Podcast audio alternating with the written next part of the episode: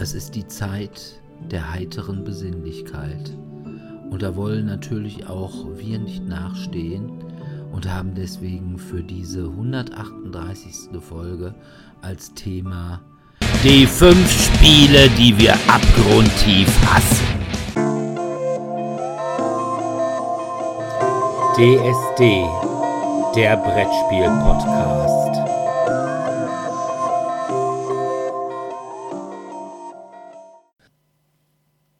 Ja, hallo erstmal und willkommen zur 138. Folge von DSD, dem Brettspiel-Podcast. Ja, heute in adventlicher Stimmung, Fest des Friedens, haben wir natürlich als Thema so ein bisschen, na, Kontrapunkt gesetzt und äh, die Spiele, die wir hassen, vorgenommen ja, von daher, da können wir dann so richtig ablästern. Aber bevor wir dazu kommen, haben wir wie immer die Medien. Und ich habe gelesen einen ziemlichen Wälzer, und zwar einen ziemlichen Comic-Wälzer. Ich habe nämlich gelesen die Teenage Mutant Ninja Turtles Splitter Collection Band 1. Das Ganze ist von Kevin Eastman und Tom Waltz. Es ist nicht von Peter Laird. Der ist da schon raus. Das heißt, es geht hier um eher spätere Turtles. Dazu aber später mehr. Gezeichnet wurde das Ganze von Kevin Eastman und Dan Duncan.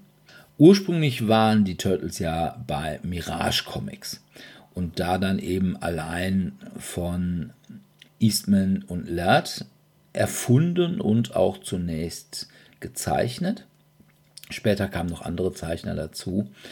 Und 2000 verkaufte Eastman dann seine Anteile an den Turtles oder seine Rechte an den Turtles an Laird. Weil, ja, hm, ich sag mal, Peter Laird war schon so ein bisschen ein bisschen seltsamer Kauz, möchte ich mal sagen. Er hatte dann auch schon sehr Vorstellungen so eine Methode, ja, nee, es müssen vier Turtles sein, weil es waren ja schon immer vier Turtles. Also eine Methode, das haben wir schon immer so gemacht, das haben wir noch nie so gemacht und da könnte ja jeder kommen. Und da hatte dann irgendwann Eastman keinen Bock mehr und hat an Lert verkauft. Und Laird hat dann 2009 für 60 Millionen die Rechte an den Turtles an Nickelodeon verkauft. Davon hat Eastman dann nichts mehr gekriegt.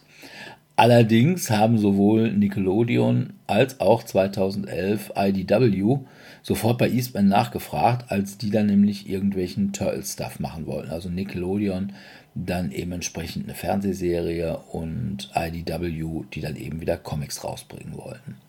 Und hier geht es halt eben um diese IDW-Geschichte, die seit 2011 gelaufen sind. In der Splitter Collection auf Deutsch. Ist, glaube ich, auch das erste Mal, dass es auf Deutsch rausgekommen ist. Da bin ich mir nicht ganz sicher, weil irgendwann zwischendurch hat Panini auch mal irgendwie in so ein bisschen seltsamen Zusammenstellungen auch Turtles rausgebracht.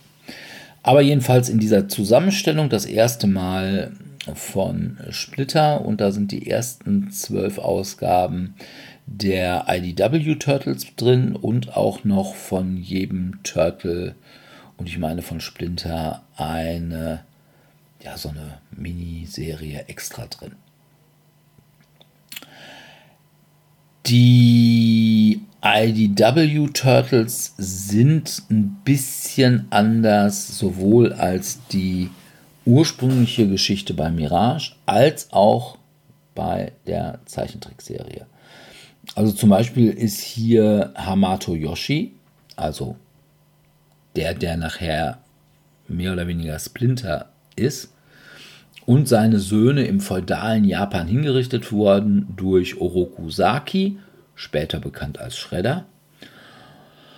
Und sie sind dann entsprechend wiedergeboren worden als die Ratte Splinter und eben die Turtles. Die Turtles haben ihren Namen dann von April O'Neil bekommen, die in dem Labor arbeitete, wo eben Experimente mit denen gemacht worden sind und wo insbesondere das US entwickelt worden ist. Und bei Mirage war Splinter das Haustier von Hamato Yoshi, der von Shredder dann in der Jetztzeit schon getötet wurde. Und dieses Haustier ist dann auch mit Us in Berührung gekommen und zu ja, so einer anthropomorphen Person geworden und will jetzt eben Hamato Yoshi rächen.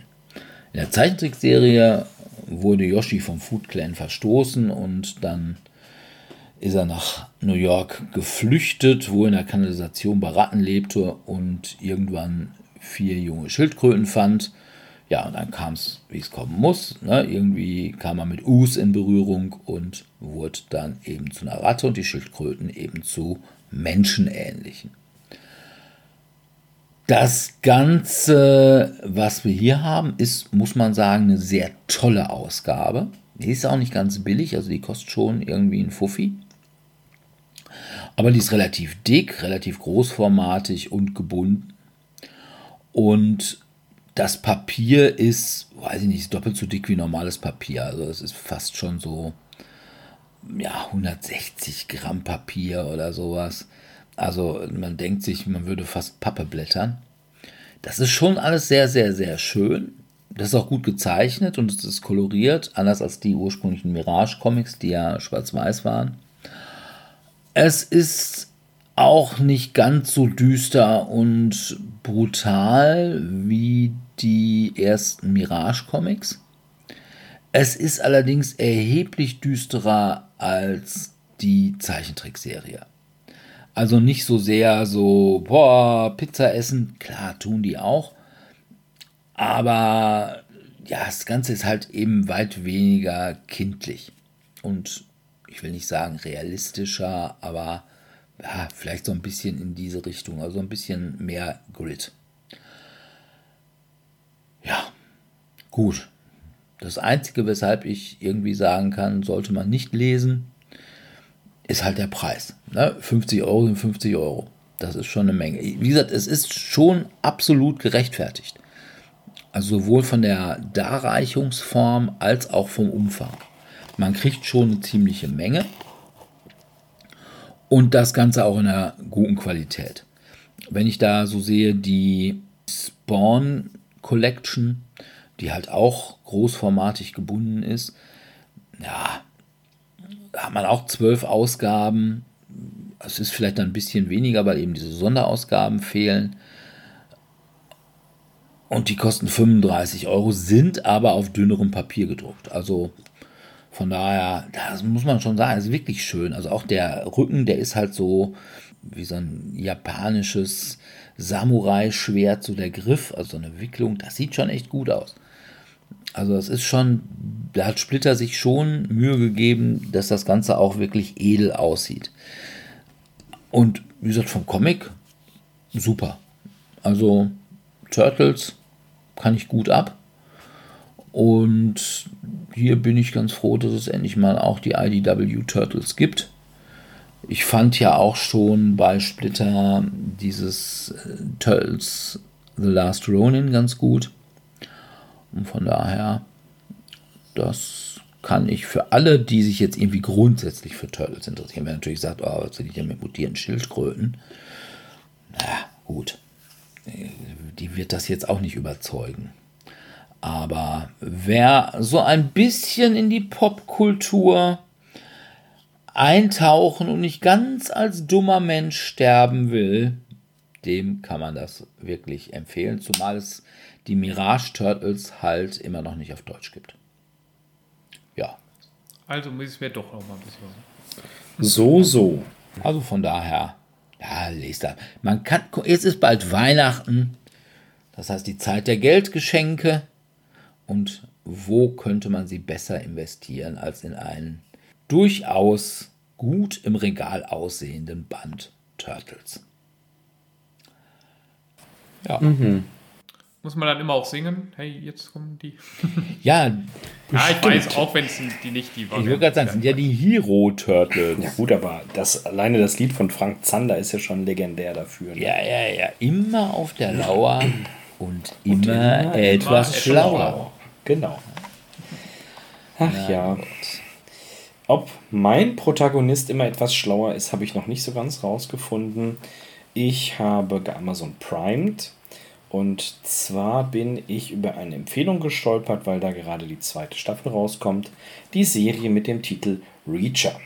Vom gleichnamigen ja, Protagonisten Jack Reacher gibt es auch zwei Filme von Bruce Willis. Nee, Quatsch, nicht Bruce Willis, wer war das? Ähm, helft mir schon auf die Sprünge, Jungs. Keanu Reeves.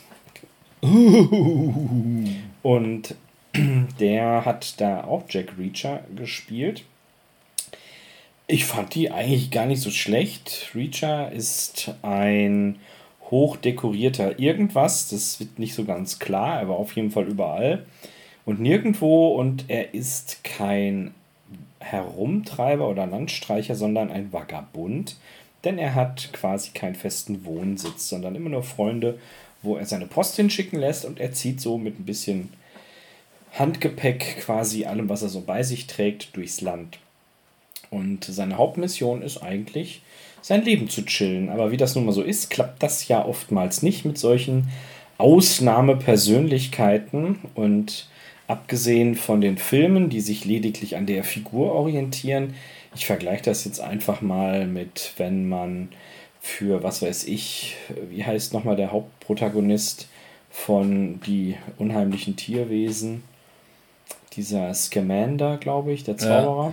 Ja. ja, ja. Und wenn der jetzt eine eigene Spin-off-Serie bekäme mit einem anderen Schauspieler, der dann da rumrennt und irgendwelchen Kram einfängt und so ähnlich ist das halt auch mit Reacher. Was passiert in der Serie? Ich habe mit Staffel 1 angefangen, fand die eigentlich auch ganz gut zum Nebenbei gucken. Man kann die sich sehr, sehr gut zum Bügeln angucken. Ist jetzt eher handlungsarm und actionreich. Wird Jack Reacher wird dargestellt von Alan Richardson, den man eigentlich hauptsächlich aus irgendwelchen Nebenfiguren kennt. Das ist so ein 1 Meter x90 Hühne, Model, Schauspieler, Sänger. Ähm, manche kennen ihn noch aus der Serie Smallville, CSI Miami. Ich gucke gerade mal, was er noch so gemacht hat. Der hat tatsächlich viel gemacht, aber hauptsächlich Seriendarsteller. Hat übrigens auch bei den Teenage Mutant Ninja Turtles 2014 mitgespielt.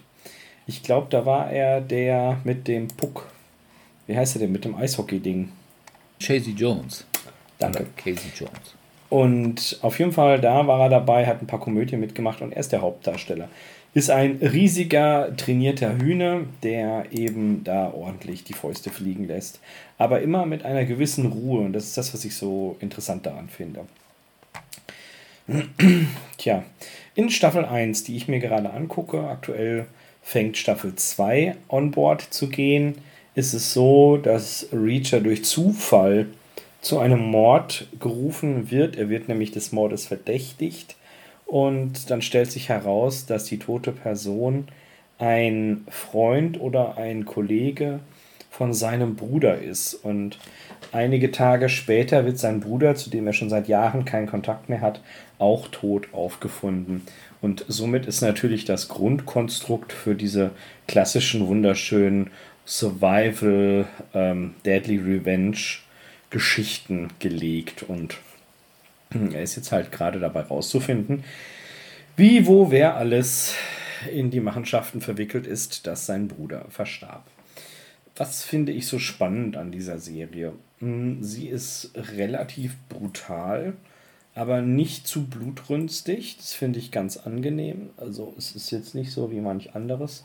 Was ich mir aus dem Genre schon angeguckt habe, die Schauspieler sind relativ überzeugend, also die sind nicht zu sehr kitschig und setzen halt auch immer wieder auf gewisse Elemente, die passen und es ist vom Anspruch her nicht zu hoch. Also es ist wirklich schön zum Bügeln nebenbei laufen lassen. Und ich bin mal gespannt, was daraus wird. Also eine Episode, es gibt, ich glaube, in Staffel 1 acht Stück und oder zehn. Die Liste belehrt mich eines Besseren. Und die sind im Durchschnitt 50 Minuten lang, also ein bisschen länger als eine normale Episode. Und man kann sich das eigentlich ganz gut angucken. Haben auch eine attraktive Hauptdarstellerin dargestellt von Willa Fitzgerald, die man aus Sachen kennt wie Law and Order oder Pfad der Vergeltung, Wildcat, der Untergang des Hauses Ascher Oder wo hat sie noch mitgespielt? Scream, bei der Serie ist sie recht bekannt. Das äh, ist in der Tat ganz hübsch anzusehen, wie die beiden interagieren. Ja. Okay. Ich hatte mal irgendwie eine Rezension bei YouTube gesehen, da wurde das Ganze als Safe Space für Männer beschrieben. Definitiv, also da ist sehr viel toxische Männlichkeit mit dabei. Ja, also so Frage. quasi der letzte ja, ja, Bulle in, wenn es Amerikaner machen. Aber sowas von. Aber sowas von. Also es ist schon sehr brachial. Aber was ich daran spannend finde, ist halt, dass dem Hauptcharakter so viel Hass und negative Emotionen entgegenschlägt und er bleibt einfach ruhig. Und das würde ich mir für ganz, ganz viele Menschen wünschen, denn damit könnte man so viele Konflikte auf sinnvolle Weise klären. Ja, ja. Aber wobei ich finde die Lösung Gewalt schon auch immer gut. Also zumindest auch bei Reacher. Na? Also, wenn man einfach mal aus dem Auto steigt, dem anderen die Scheibe einhaut und ihn dann so mit dem Kopf aufs Lenkrad haut. Da denke ich mir auch oftmals so, wenn ich so im Straßenverkehr unterwegs bin und insbesondere in Wuppertal, der Wuppertaler neigt ja zum Hupen. Na, also okay. so immer wenn er meint, dass man irgendwas nicht, dann hupt der Wuppertaler. Da mal einfach dann stehen bleiben, aussteigen, die ganz in Ruhe. Genau, ganz in Ruhe auf das Auto zugehen, die Scheibe einschlagen, den Gegner einfach so mit dem Kopf aufs Lenkrad knallen. Ja, dann wieder gehen und dann losfahren. Und dann bei Rot zum Beispiel. Ja, das finde ich schon gut. Naja. Ja. Tommy Hase. Ich habe noch was geguckt. Ich wollte gerade sagen, du hast genau. wieder Herkules Poirot geguckt. Genau. Hercule Poirot. Nachdem ich ja schon vor ein paar Episoden im Disney Plus Abo mir Mord im Orient Express von 2017 und Tod auf dem Nil von 2022 kurz vorgestellt habe, ist nun auch der dritte Teil in Disney Plus erschienen, in dieser Agatha Christie Reihe von Kenneth Branagh, der halt Hercule Poirot spielt und auch gleichzeitig mal der Regisseur ist. Der Film ist jetzt ja noch dann relativ neu, also ist am 14. September in den Kinos gewesen und kam jetzt, glaube ich, Ende letzten Monats, also Ende November, auf Disney Plus. Und nun bin ich auch dazu gekommen, mir den mal anzuschauen. Ich fand ja die anderen beiden Teile soweit solide, netten Cast immer sehr hochwertig produziert, aber dann doch ein bisschen dröge. Hier wird das Dröge so ein bisschen zumindest aufgefrischt, da es so einen Hauch von Übernatürlichen in diesem Film schafft. Weil es geht jetzt darum, dass Hercule Poirot hat sich nach Ende des Zweiten Weltkrieges zurückgezogen, lebt jetzt in Venedig und möchte eigentlich gar nichts mehr mit seinen ganzen Detektivsachen zu tun haben. Es kommen zwar immer wieder Leute, aber er hat sich so einen Leibwächter angeschafft, der ihn die ganzen Leute, die ihn für irgendwelche Fälle begeistern wollen, vom Leib hält. Trotzdem trifft er dann kurz vor Halloween eine alte Bekannte, die Buchautorin Ariane de Oliver, die gespielt wird von Tina Fey. Und die möchte Poirot dazu bringen, dass er an einer Seance teilnimmt, weil sie ist mehreren Medien auf die Schliche gekommen, aber also sie glaubt ihr immer noch nicht, dass sie eine übernatürliche Fähigkeit hat, aber sie konnte es ihr noch nicht nachweisen. Und er soll dann doch mal da bitte ein bisschen mithelfen. Und weil er dann doch so ein guter Freund ist, geht er dann mit zu dieser Seance und kommt dann eben in so ein Anwesen, das der Opernsängerin Ravenna Drake gehört, wo vor, ich glaube, einem Jahr oder so ist dann die Tochter verstorben dort über mysteriöse Umstände. Also es soll Selbstmord gewesen sein, soll aber vorher irgendwie Stimmen und sowas gehört haben. Also es scheint zu, zu spuken dem Haus, weil das Haus vor mehreren hundert Jahren irgendwie von Waisen bewohnt wäre, die dann dort umgebracht worden seien, als weil sie dort eingesperrt Wer wurden. Kennt sie nicht, die umgebrachten Waisen? Ein und Problem. diese Kinder sollen dann halt dementsprechend immer noch dort rumspuken und Leute ein bisschen in den Wahnsinn treiben. Und das wäre eben auch mit der Tochter von Rowena Drake passiert. Und die hat sich dann ein Medium eingeladen, um wieder nochmal mit ihrer Tochter kommunizieren zu können. Ja, und dann geht es eben los. Bei der Seance wird eine Schreibmaschine verwendet und die schreibt dann immer ein paar Buchstaben, obwohl gar keiner an der Schreibmaschine ist. Hercule Poirot findet aber ziemlich schnell heraus, dass da jemand im Schornstein ist, der mit irgendwie so einem Magnetding da irgendwie dann die Tasten doch fernsteuern würde. Ja. Aber kurz darauf wird das Medium so gefühlt dann wahnsinnig, als hätte es wirklich eine wahrhafte Vision und kann aber noch nicht den Mörder direkt zuordnen. Also sie schreit dann die ganze Zeit rum, dreht sich in alle Richtungen und sagt die ganze Zeit, du hast mich getötet. Also sagt er in der Stimme der Tochter dann, du hast mich getötet, du hast mich getötet, dreht sich aber die ganze Zeit im Kreis, so dass jeder im Grunde genommen angeguckt wird. Und Hercule Poirot sagt, ja, mach hier keine riesige Show und lebt damit. Sie sagt, ja, ja tot. du sollst mal ein bisschen locker machen, wir machen morgen nochmal so eine Seance. Wir machen da zweiter Teil, vielleicht finde ich das dann ja. Und anscheinend hat der Mörder dann doch Angst bekommen, dass er entlarvt wird durch dieses wahnhafte Schreien und wollte dann das Medium töten. Zufälligerweise hatte aber dann Hercule Poirot die Verkleidung von diesem Medium um und deswegen gibt es erstmal ein Attentat auf ihn. Und nachdem eben er von diesem Attentat gerettet wird, auch weil, glaube ich, der Mörder erkennt, dass es die falsche Person ist, hat er dann jetzt immer so leichte Erscheinungen, die er sieht, während er dann versucht zu ermitteln, wer denn jetzt hier den Mord erst also versucht an ihm zu begehen und dann den Mord begangen hat an der Tochter und kurz darauf eben auch wirklich am Medium. Und ja, damit geht eben wieder das lustige Rätselraten, wer könnte es gewesen sein. Wir haben dann eben verschiedene Verdächtigen oder die Gehilfen von dem Medium, die Hausangestellte der Opernsängerin und den Ex-Mann der Opersängerin, der eigentlich nur auf Geld aus ist und dann irgendwie gerade da auftauchte vor der Seance. Und da wird dann eben versucht zu ermitteln, wer könnte es denn hier gewesen sein. Ja, dadurch, dass jetzt eben diese übernatürlichen Sachen ein bisschen noch da reinspürzen, wird es halt ganz ein bisschen aufgelockert, bekommt so einen anderen ein bisschen leichten Kniff. Richtig gruselig wird es jetzt nicht. Vielleicht, wenn man jetzt komplett im Dunkeln mal den guckt und sich da in diese Stimmung dann reinsetzt, dann kommen aber so, so leichte Jumpscares, die dann aber auch so eigentlich meistens eben nur so, hallo, Hercule oder so, also ich muss kurz mit dir reden oder sowas, sind, also die halt auch sehr seicht sind.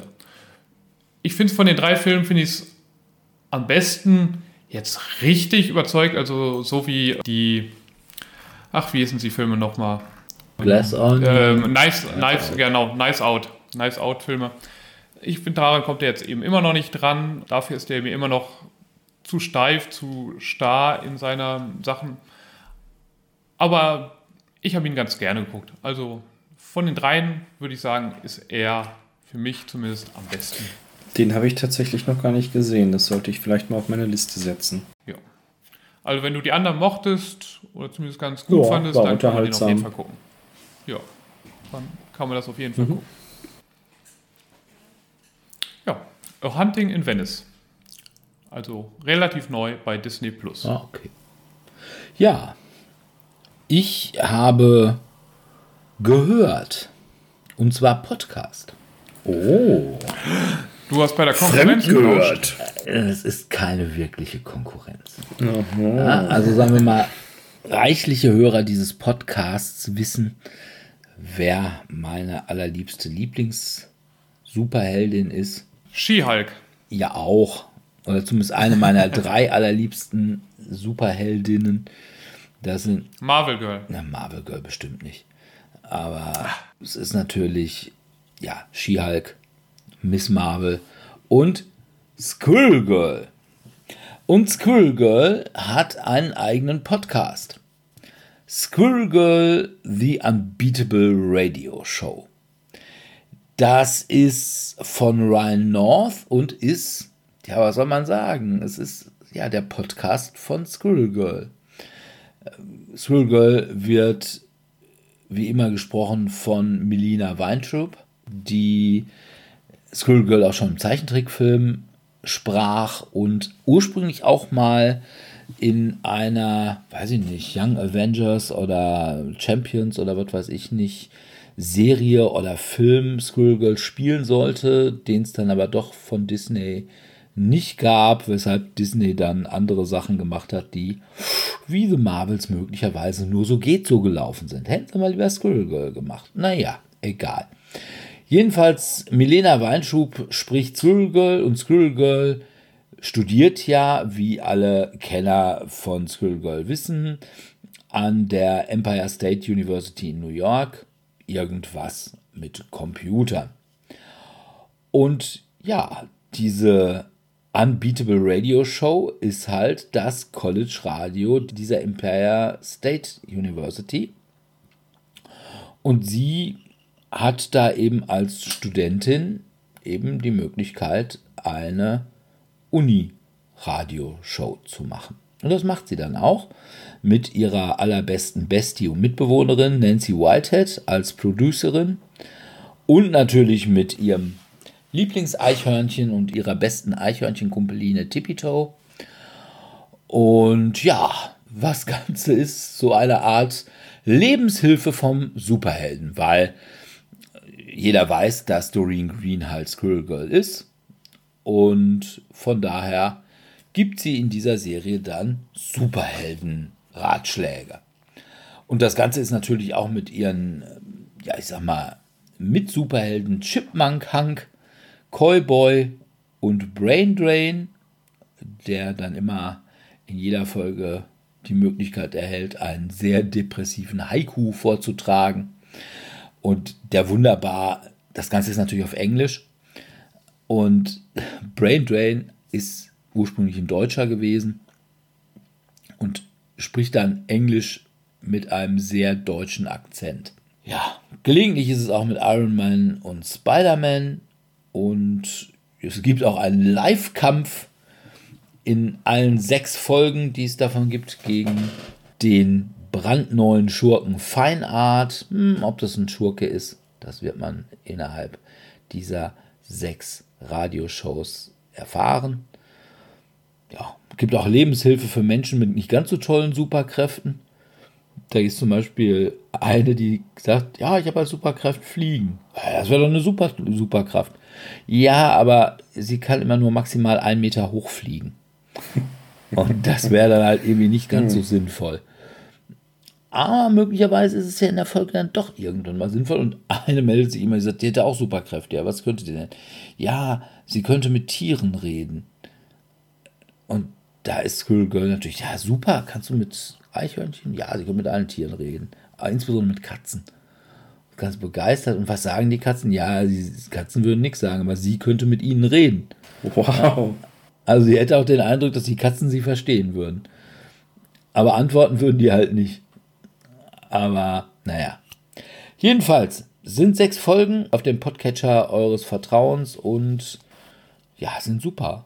Man hat natürlich mehr Spaß, wenn man Squirrel Girl und auch die Squirrel Girl Comics kennt.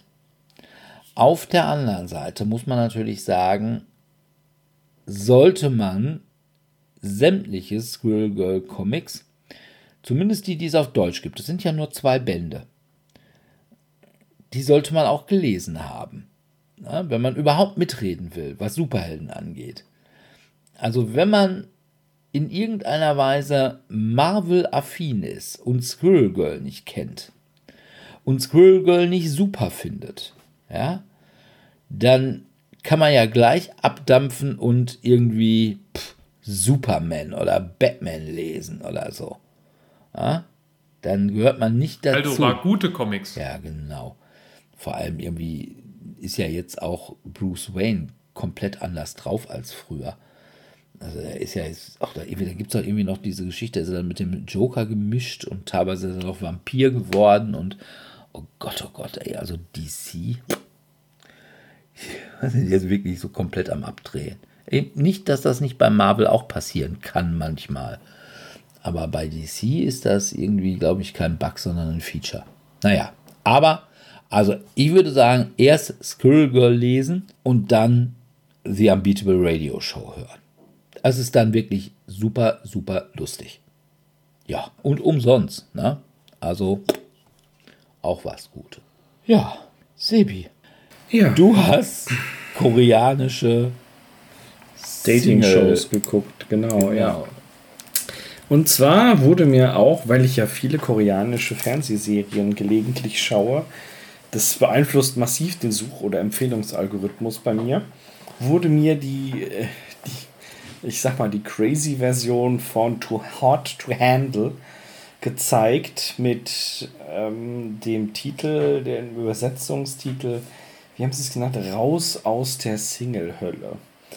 Und da dachte ich mir so, was hast du bitte geraucht morgens, um auf diesen Titel zu kommen? Also, der Originaltitel ist, glaube ich, Inferno. Und es ist eine koreanische Dating-Show, bei der eben potenzielle bindungsfreudige Singles auf eine Insel gekarrt werden. so weit, so gut. Kennt man auch von anderen Dating- bzw. Trash-TV-Shows. Was ist das Lustige daran? Zum einen, Jungs und Mädchen sind getrennt, ist schon mal schön. Das nächste ist, ähm, sie müssen durch intensive Gespräche und die komplette Abstinenz von digitaler und nahezu elektrischer Unterstützung klarkommen. Das stürzt vor allem die Damenwelt immer vor Probleme, wenn dann doch mal jetzt klar ist, wer den Föhn benutzen darf und und und. Ähm, die müssen Wasser holen, damit sie kochen können. Sie müssen generell mit dem Ofen erstmal Feuerholz machen. Und, und, und. Und das Ganze natürlich halt in einem anderen Kulturkreis. Ich habe generell große Schwierigkeiten, die Personen auseinanderzuhalten. Das soll jetzt nicht gemein klingen, aber das sind halt einfach für mich Europäer, sind Asiaten einfach nicht so trennscharf. Ich glaube, für die ist das auch nicht so einfach. Es gibt gewisse Grundregeln beim Kennenlernen. Keiner darf sein Alter verraten und keiner darf verraten, welchen Beruf er oder sie hat, um hier potenzielle Goldgräber oder Goldgräberinnen abzuhalten, sondern dass sich da wirklich Partnerschaften bilden aufgrund von persönlichen Interessen oder der persönlichen Neigung. Ich finde es ganz unterhaltsam. Eine Episode geht durchschnittlich 45 Minuten. Die kann man sich also ganz gut angucken. Manche sind auch ein bisschen kürzer. Das Ganze wird immer extern betreut von einer fachkundigen Jury, bestehend aus vier Leuten, die ich alle nicht kenne. Mittlerweile weiß ich, das eine ist eine Psychologin, das andere ist ein Typ von einer Boyband und was die anderen beiden sind, ich habe keine Ahnung. Was finde ich so unterhaltsam daran? Es ist ein Kulturkreis, der sich mir nur in Ansätzen erschließt und die bei ihren Werbeversuchen zu beobachten, finde ich super spannend. Es, ist, es fängt schon damit an, dass die unglaublich höflich zueinander sind. Also was in diversen anderen Shows schon zu maximalen verbalen Entgleisungen führt, wird dort einfach noch durch eine disziplinierte, distanzierte Art geklärt. Und auch es ist für mich absolut unbegreiflich manchmal, auf welche Schönheitsideale die abfahren. Also das ist auch echt heftig, wo ich mir dachte, wow, also drei Typen möchten jetzt ein Date mit dieser einen Frau, die äh, so ansprechend ist wie ein Stück Toastbrot. Aber bei denen ist das einfach ähm, irgendwie so ein Stil. Und dann werden da natürlich auch immer noch neue Singles reingeworfen. Männlein, Weiblein, however. Und es geht immer darum, sie müssen halt irgendwelche Contests bestehen, um sich besser kennenzulernen oder auch generell einen anderen Eindruck voneinander zu haben. Und abends müssen sie in eine Art Briefkasten werfen, mit wem sie gerne ins Paradies möchten. Und wenn sich eben ein Paar findet, das eben sagt, jo, mit dem oder mit der gehe ich ins Paradies, dann entkommen die gemeinsam der Single-Hölle, also dieser kargen Insel, und dürfen einen Abend und eine Nacht in einem X-Sterne-Mega-Ressort verbringen. Also das ist schon so eine passive Werbeveranstaltung für ein unglaublich großes Hotel, das da irgendwo gebaut wird, mit eigenem Whirlpool auf der Dachterrasse und Boah, keine Ahnung. Das erste, was alle immer machen, ist, sie bestellen sich was Richtiges zu essen über den Room Service. Und nach einer Woche Aufenthalt auf dieser Insel, natürlich alles unter Kamerabetreuung, dürfen die Kontrahenten oder Mitbewerber oder auch Freunde, man weiß es nicht, dann entsprechend wählen, mit wem sie gerne die sogenannte Single-Hölle verlassen möchten. Und das ist schon sehr unterhaltsam. Das muss ich ehrlicherweise zugeben. Wer mit wem und wie und warum und vor allem auch in welchen Gesten, Symbolen oder auch Kleinigkeiten die Teilnehmer ihre Entscheidungen ausmachen, ist schon echt unterhaltsam. Die Zielgruppe, die dorthin geht, ist in der Regel Mitte 20 bis Mitte 30, ist also eine recht große Altersspanne und ich bin teilweise schon sehr beeindruckt, was dort für Persönlichkeiten rumhüpfen. Wobei ich, ich habe mir jetzt nur eine Staffel angeguckt, ich ein bisschen entsetzt war, dass da fast nur Models und Tänzer rumrennen. Da dachte ich mir, naja gut, wer hat sonst Zeit, sich da eine Woche auf einer Insel zu setzen mit irgendwelchen anderen Leuten, die einen kennenlernen möchten. Naja gut, bei uns sind es dann immer Influencer und Reality-Stars. Ja, genau, das ist dann die andere Seite der Medaille. Aha. Na gut. Wir wurden da noch nicht angefragt, oder? Für irgendwie so ein Format? Big Brother Nein. Celebrity Match? Nein, das ist das Einzige, wo ich jemals so richtig Fernsehen war, als ich, da habe ich noch studiert. Da haben wir uns mal beworben für Ruckzuck. Ach was. Ja. Witzig. Sind dann auch zum Casting nach München gefahren. Es war super lustig. Wir kamen da schon an, waren alle. Nun, ich sag mal so, es waren möglicherweise Substanzen im Spiel. Ah, ja. Rotzevoll, okay, alles gut. wir waren einfach viel zu gut. Weil wir haben natürlich vorher trainiert und hatten dann immer irgendwie so, also, was weiß ich, den Begriff Insel. Und den mussten dann immer beschreiben. Und dann irgendwie, ja, kam man dann, als wir das trainiert haben, ne, Mykonos ist eine Insel. Und dann der nächste Grill in der Hochstraße. Mykonos? Nee, Insel. Ja. Und ne, dann irgendwie alter, alter Grieche mit fleckigem Unterhemd. Insel. Und was kam? Was, welchen Begriff richten wir? Richtig. Insel. Und wir dann nur, ja, Mykonos ist eine Insel. Dann der nächste, Grill in der Hochstraße. Insel. Und der nächste, alter Grieche mit fleckigem Unterhemd. Guck, Insel. Ja, die guckten alle ziemlich doof. Dann wir so, ja, wir sind halt super gut. Man hat uns nicht genommen. Oh, Manu. Aus warum weiß ich nicht. Aber ja, wie gesagt, das war das Einzige, wo ich jemals äh, im Fernsehen. Ich habe mich dann auch irgendwie auf Radio. Da dann aber nicht öfter. Es gibt tatsächlich mehrere Fernsehberichte über mich. Bei dem einen als zwölfjähriger oder 13-jähriger Junge, weil ich damals schon Theater gespielt habe, wo der SWR mich besucht und begleitet hat einen ganzen Nachmittag, inklusive der Abendvorstellung. Und Wilma und ich sind zusammen zu sehen in einer Quarks-Episode zum Thema Krankenhauskeime, MRSA. Und da wird anhand von Wilma erklärt, dass auch Haustiere den Keim in sich tragen können. Und an dieser Stelle nochmal ganz deutlich, Wilma ist negativ. Ich auch. Ne? Wir sind getestet.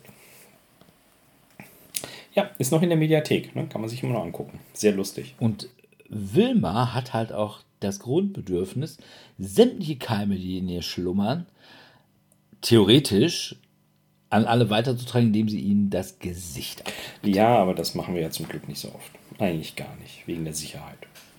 Ja, gut, das Problem ist natürlich auch, dass Wilma, also jetzt sagen wir von der Höhe, immer relativ weit weg von irgendwelchen Gesichtern ist. Das ist auch es sei denn, ne? man sitzt in einer Treppe und Wilma ist so auf zwei Stufen über einem und sieht dann die Gelegenheit kommen und beugt sich schon zu einem rüber und Wilma hat eine extrem lange Zunge. Oh ja. Na gut, kommen wir zu unserem eigentlichen Thema.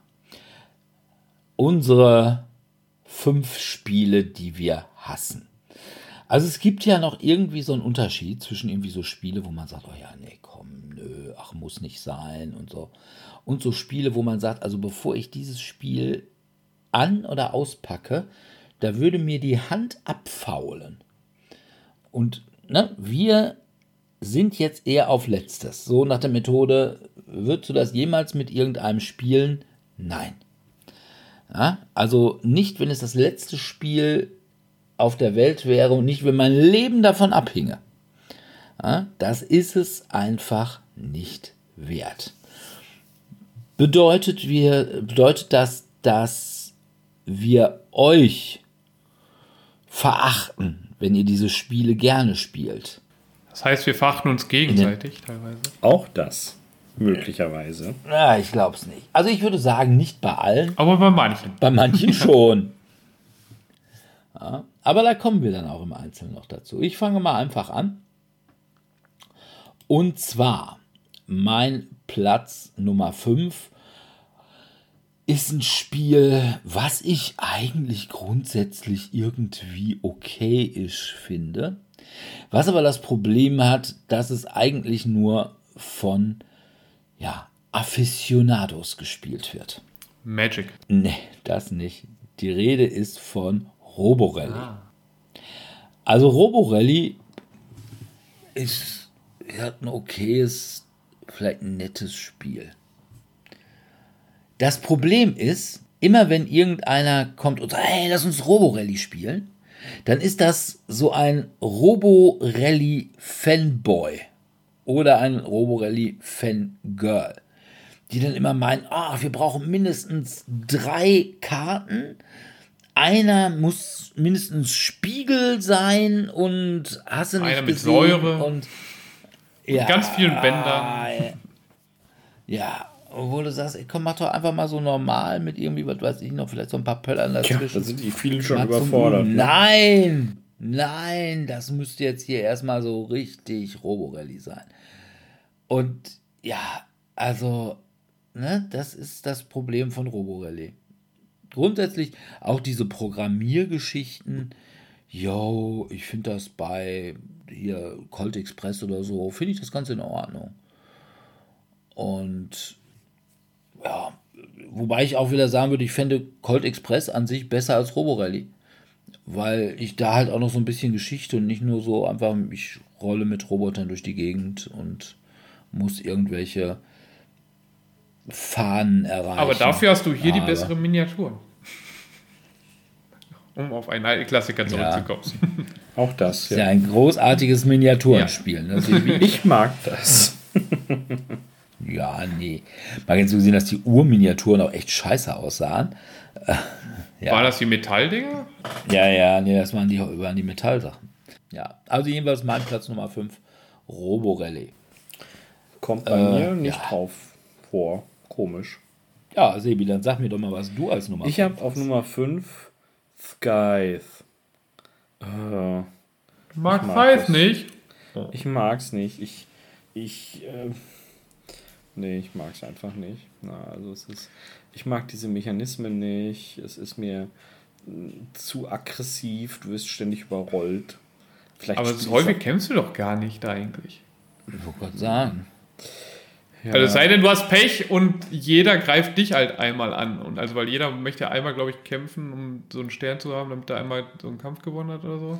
Ja, Ja, ich habe auf jeden Fall immer, wenn ich es gespielt habe, auch nicht auf eine Mappe bekommen und fand es nicht cool, weil du dich da einfach kaum von erholst, wenn du da zwei, dreimal überrollt wurdest an der Ecke. Und das fand ich nicht schön im Game Balance. Und darum habe ich gesagt, nee, das möchte ich, glaube ich, nicht spielen. Ne? Wenn das jemand anders spielt, das ist vollkommen okay. Ich dulde es, ich akzeptiere es. Aber meins wird das wohl eher nicht. also ich würde auch nie in meinem Leben Scythe spielen. Ja, ja, guck. Was alleine daran liegt, dass ich das bessere Scythe habe. My Little Size. Nämlich My Little Scythe. Da geht es um Freundschaft. Genau. Und um Apfelkuchenschlachten. Ja, das ist natürlich auch viel weniger aggressiv und so. Doch, es ist natürlich. Aber ja, es ist natürlich super lästig, wenn du da angegriffen wirst, gerade wenn du dann irgendwie genügend Äpfel und, weiß ich nicht, genügend Kuchen hast und die dann gerade zum König bringen willst, und dann kommt einer und dann bist du weg und du lässt dann ja alles fallen, was er hast. Und ja, ist, ist halt so. Ne? Ist halt schon auch jetzt nicht irgendwie fröhlich vor sich hin Dominion spielen. Ja, genau. Ja, nö, aber also das heißt, ich habe es jetzt nur zweimal gespielt und leider auch beide Male nur in der Zwei-Spieler-Variante. Das heißt, ich kann leider nicht genau dafür erzählen, wie es vernünftig funktioniert, weil ich glaube, man spielt ja eigentlich schon eher mit vier Leuten. Mehr, ja. Ähm, wo man dann eben auch wirklich vielleicht mal häufiger auf die Nüsse bekommt. Aber von Prinzip her fand ich das halt ganz nett, wie man versucht eben seine Maschinerie ein bisschen besser zum Laufen zu bekommen und versucht eben verschiedene Punkte dann, also seine Wirtschaft dann dahin zu bekommen und verschiedene Punkte mal zwischenzeitlich zumindest einzunehmen. Ja, war für mich so okay. Aber äh, wie gesagt, dafür habe ich es ja, nicht. Also Malzheif, großartiges Spiel. Na, also man muss auch dann sagen, ja, okay. Na, wozu Scythe? Also Scythe ist einfach ein überflüssiges Spiel, seit es meine Scythe gibt.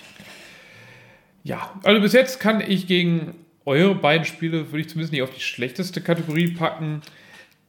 Ich kann mir auch durchaus vorstellen, dass sehr viele meinen Platz 5 nicht auf ihre schlechteste Kategorie packen würden. Aber je länger ich es gespielt habe, desto weniger mochte ich es. Und da das Spiel ja jetzt schon ja schon fast jetzt 30 Jahre dann bald alt wird, ne? Siedler von Katan, äh, ist es ja dann doch äh, schon, wird meine Missmut darüber immer größer. Also Siedler von Katan, man muss ihm ja schon zurechnen, dass es die Beliebtheit des Hobbys Brettspiele in den 90ern stark gepusht hat. Ja. Nicht nur hier, sondern ja, auch genau. in den USA oder in Europa. Ja, ja Settlers, also das ist schon, muss ich zugeben, ja. Es ist auch, du siehst es an den Verkaufszahlen, ja. da kommt so ein bisschen der Nerd in mir durch. Ja, und es hat halt ja auch ein paar ganz nette Sachen, eben wie mit dem Handeln, wodurch du dann versuchen kannst, eben Rohstoffe, die dir fehlen, doch noch zu bekommen. Was mich halt immer. Ja, biete Blowjobs ja, für Schafe.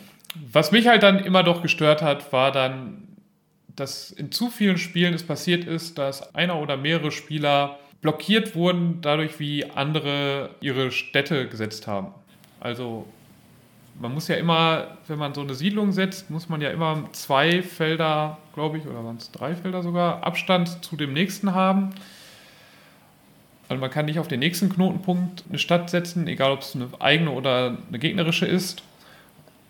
Und je nachdem, wie die anderen Spieler dann ihre Siedlungen setzen, kann es eben passieren, dass du blockiert bist. Und wenn du blockiert bist, also keine weitere Stadt, keine weitere Siedlung mehr machen kannst, dann ist deine Möglichkeit, Punkte zu machen, auch extrem eingeschränkt. Also du kannst eben mit deinen ersten, ich glaube, man startet ja mit zwei Siedlungen, also so Grundsiedlungen, und die kann man halt aufwerten. Da kommt man dann eben auf zwei oder drei Punkte oder zwei oder vier Punkte.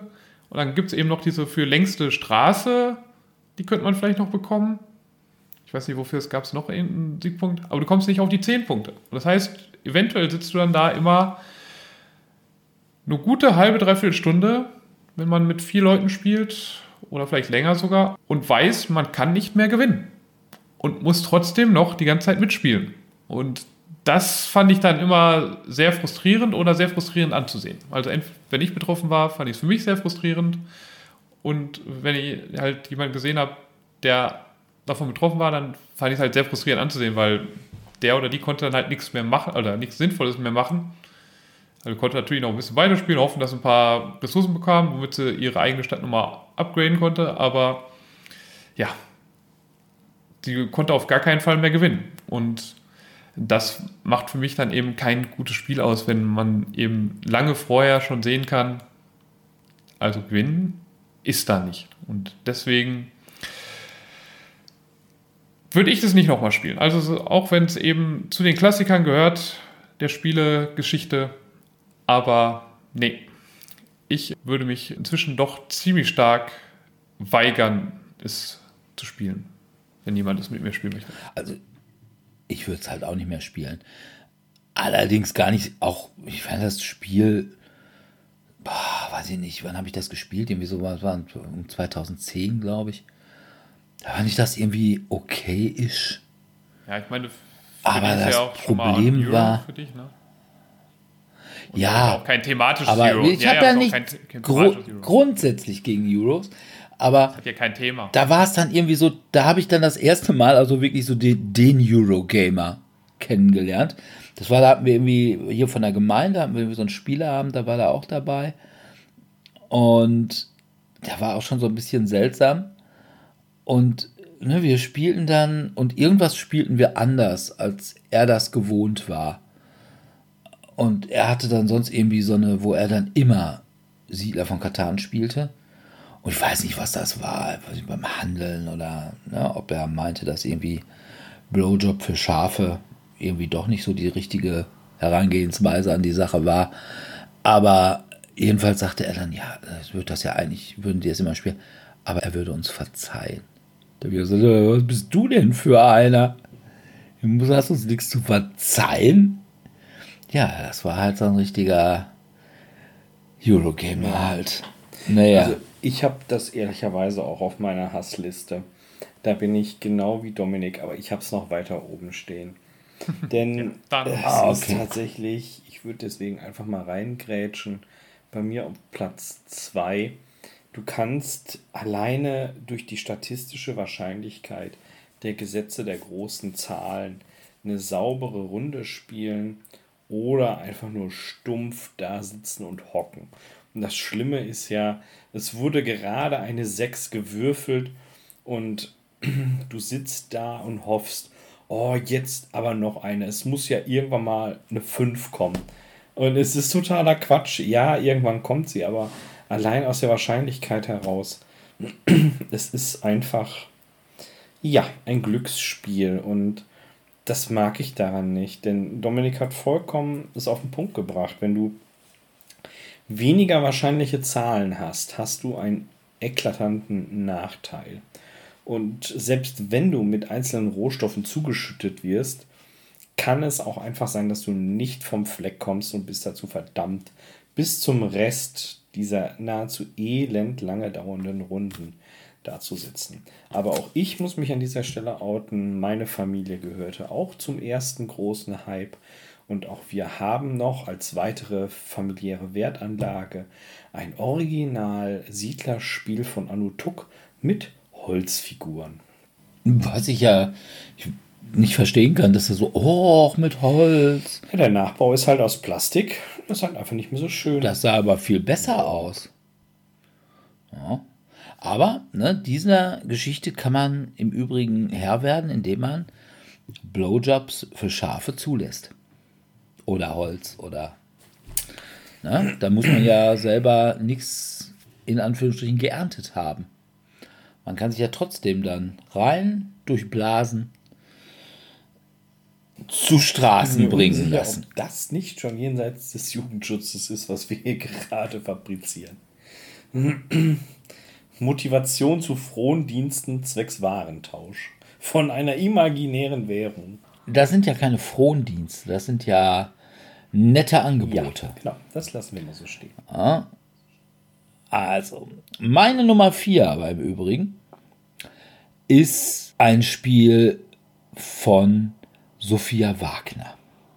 Sophia Wagner hat, ich glaube sogar mit diesem Spiel irgendwann mal diesen ach, Autorenstipendien Spiel des Jahres Preis gewonnen.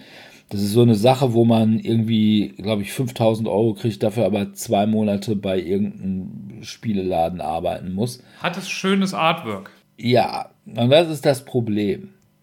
Also, außen auf der Kiste, das sieht schon ziemlich cool aus. Ne? Also, so ein bisschen steampunkig, Fantasy, fliegende Städte, richtig cool. Die Rede ist von Noria. Oh Gott, kenne ich nicht, sagt mir nichts. Und da Sieht drin aus. Und ist, okay. dann wirklich ein absolut seelenloses Spiel.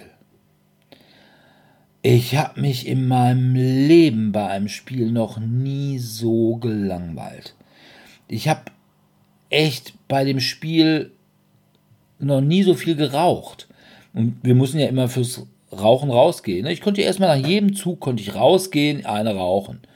Na, und irgendwie in einer Viertelstunde war ich dann wieder dran und ja, pff, machst halt irgendwas auf irgendwelchen Rädern und es hat absolut nichts damit zu tun, was da draußen drauf ist. Es ist einfach nur wirklich seelenloses Klötzchen schubsen par excellence.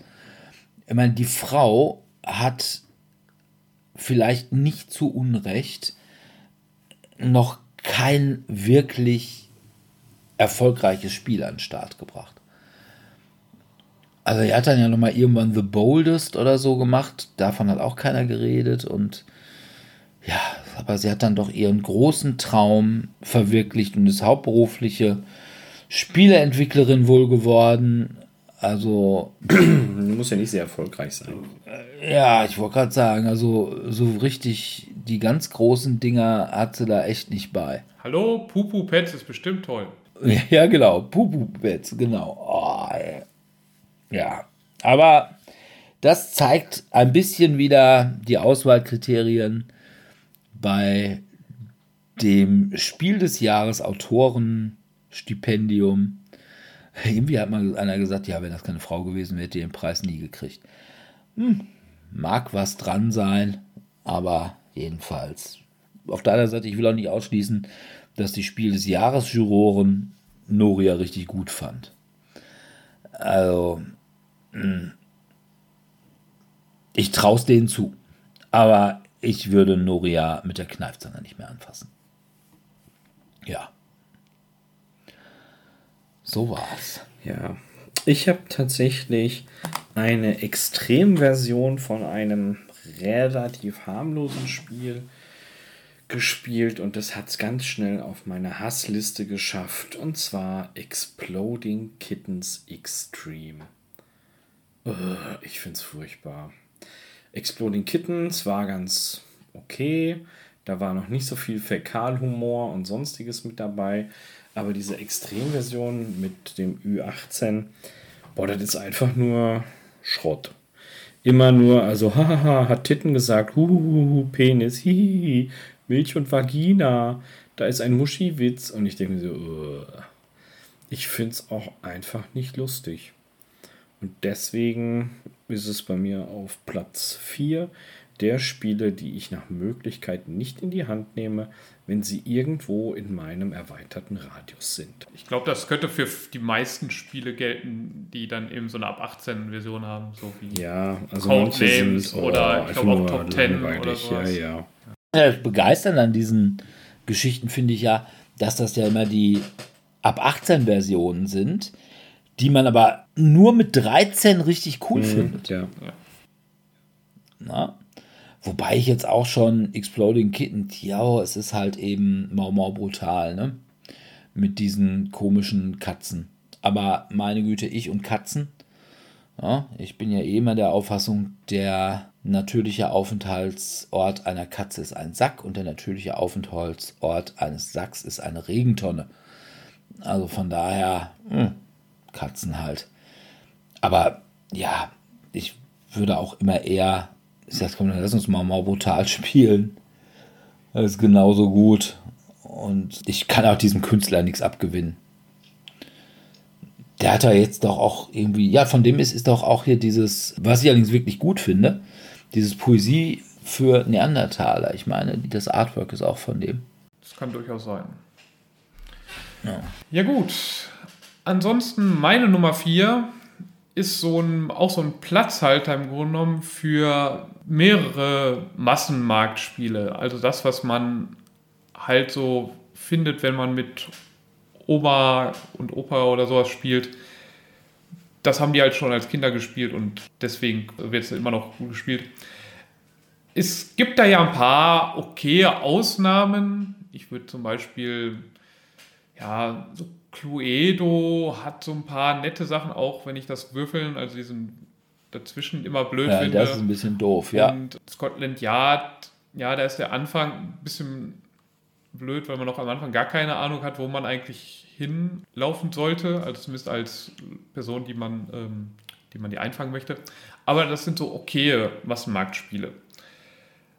Sowas wie Phase 10, Spiel des Lebens, Hotel, finde ich einfach nur schrecklich und mit der schrecklichste, und das, den habe ich jetzt hier draufgenommen, ist eben das mit bekannteste Monopoly. Monopoly hat mehr oder weniger keine Entscheidungen. Man würfelt, kommt auf ein Feld. Wenn es ein Ereignisfeld ist, macht man das, was die Ereigniskarte sagt. Und wenn es eine Straße ist, dann kauft man sie, es sei denn, sie wurde schon gekauft. Dann muss man halt bezahlen oder hat Glück gehabt, das ist das eigene Feld. Und das macht für mich so einfach überhaupt keinen Spaß, vor allem da man dann hinterher auch dann irgendwann ziemlich schnell dann raus ist und dann auch eigentlich dann eventuell noch mal eine Stunde lang dabei sitzen kann, wenn man jetzt nicht das Glück hat, dass da gleichzeitig noch eine andere Spielrunde ist, bei der man dann mitmachen kann. Weil man hat halt bis ziemlich schnell pleite gegangen, während die anderen da gerade ihre Häuser und Hotels dann noch weiter zusammenbauen. Und es macht einfach, finde ich, so gar keinen Spaß. Vor allem, da es dann auch noch, noch schlimmer wird, dass es ja immer noch häufig dann falsch gespielt wird mit diesem Free Parking, wo dann viel Geld drauf gesammelt wird, wodurch man dann doch noch länger lebt, wodurch das Spiel noch länger wird. Und dass man eigentlich immer, wenn jemand etwas nicht kaufen möchte oder kaufen kann, dass dann die Straße versteigert wird. Das Spiel wird ja auch selten gespielt, wodurch das Spiel auch zumindest ein bisschen schneller zu Ende kommen würde aber auch selbst mit den normalen Regeln, also selbst wenn man es mit den normalen Regeln spielen würde, so wie sie im Regelbuch stehen, wäre es immer noch kein gutes Spiel. Und von daher ist das eben meine Nummer 4. Ich habe es jetzt nicht höher, ich würde es vielleicht sogar ein bisschen höher noch in meine Liste setzen, aber ich denke so, ja, das Spiel ist halt jetzt auch schon 100 Jahre fast alt. Das kann man dem dann fast dann in dem Sinne fast schon nicht mehr vorwerfen. Wir sind halt dann schon weiterentwickelt, aber dass es halt immer noch so viel gespielt wird, ist halt. Ja. Ah, wobei ich sagen würde, also diese Monopolies Magnus, die teilweise so in der Brettspielwelt immer so, ah, Monopoly, äh, die kann ich ja so nicht nachvollziehen. Da sage ich dann auch mal, also ich würde jederzeit lieber Monopoly spielen als jedes Spiel auf meiner Liste. Oh Gott. Nee, also da würde ich auf jeden Fall. Da kriegst du direkt Gegenwind, Dirk. Also Nee, da spiele also ich dann doch wesentlich lieber Roborelli und was war dein Nummer 4? Noria. selbst Noria würde ich auch lieber spielen als. Nee. Ah, überhaupt nicht. Und Da habe ich ja Ne? zumindest noch ein paar Entscheidungen. Also bei Monopoly habe ich keine. Ja, gut, du hast. Ja, aber äh, Entscheidungen, wenn mir die Entscheidungen auch egal sind, irgendwann mal. Jedenfalls muss ich mich da nicht so lange langweilen. Also ich habe Monopoly Und- tatsächlich auch auf meiner Liste, darum grätsche ich jetzt mal dazwischen und es ist bei mir auf Platz 1. Und das Schlimme ist, es ist tatsächlich auch wieder, es gibt so, so absolute Killer-Strategien. Eine der einzigen oder eine der, der effektivsten, ohne dass ich da jetzt groß Spoiler ist.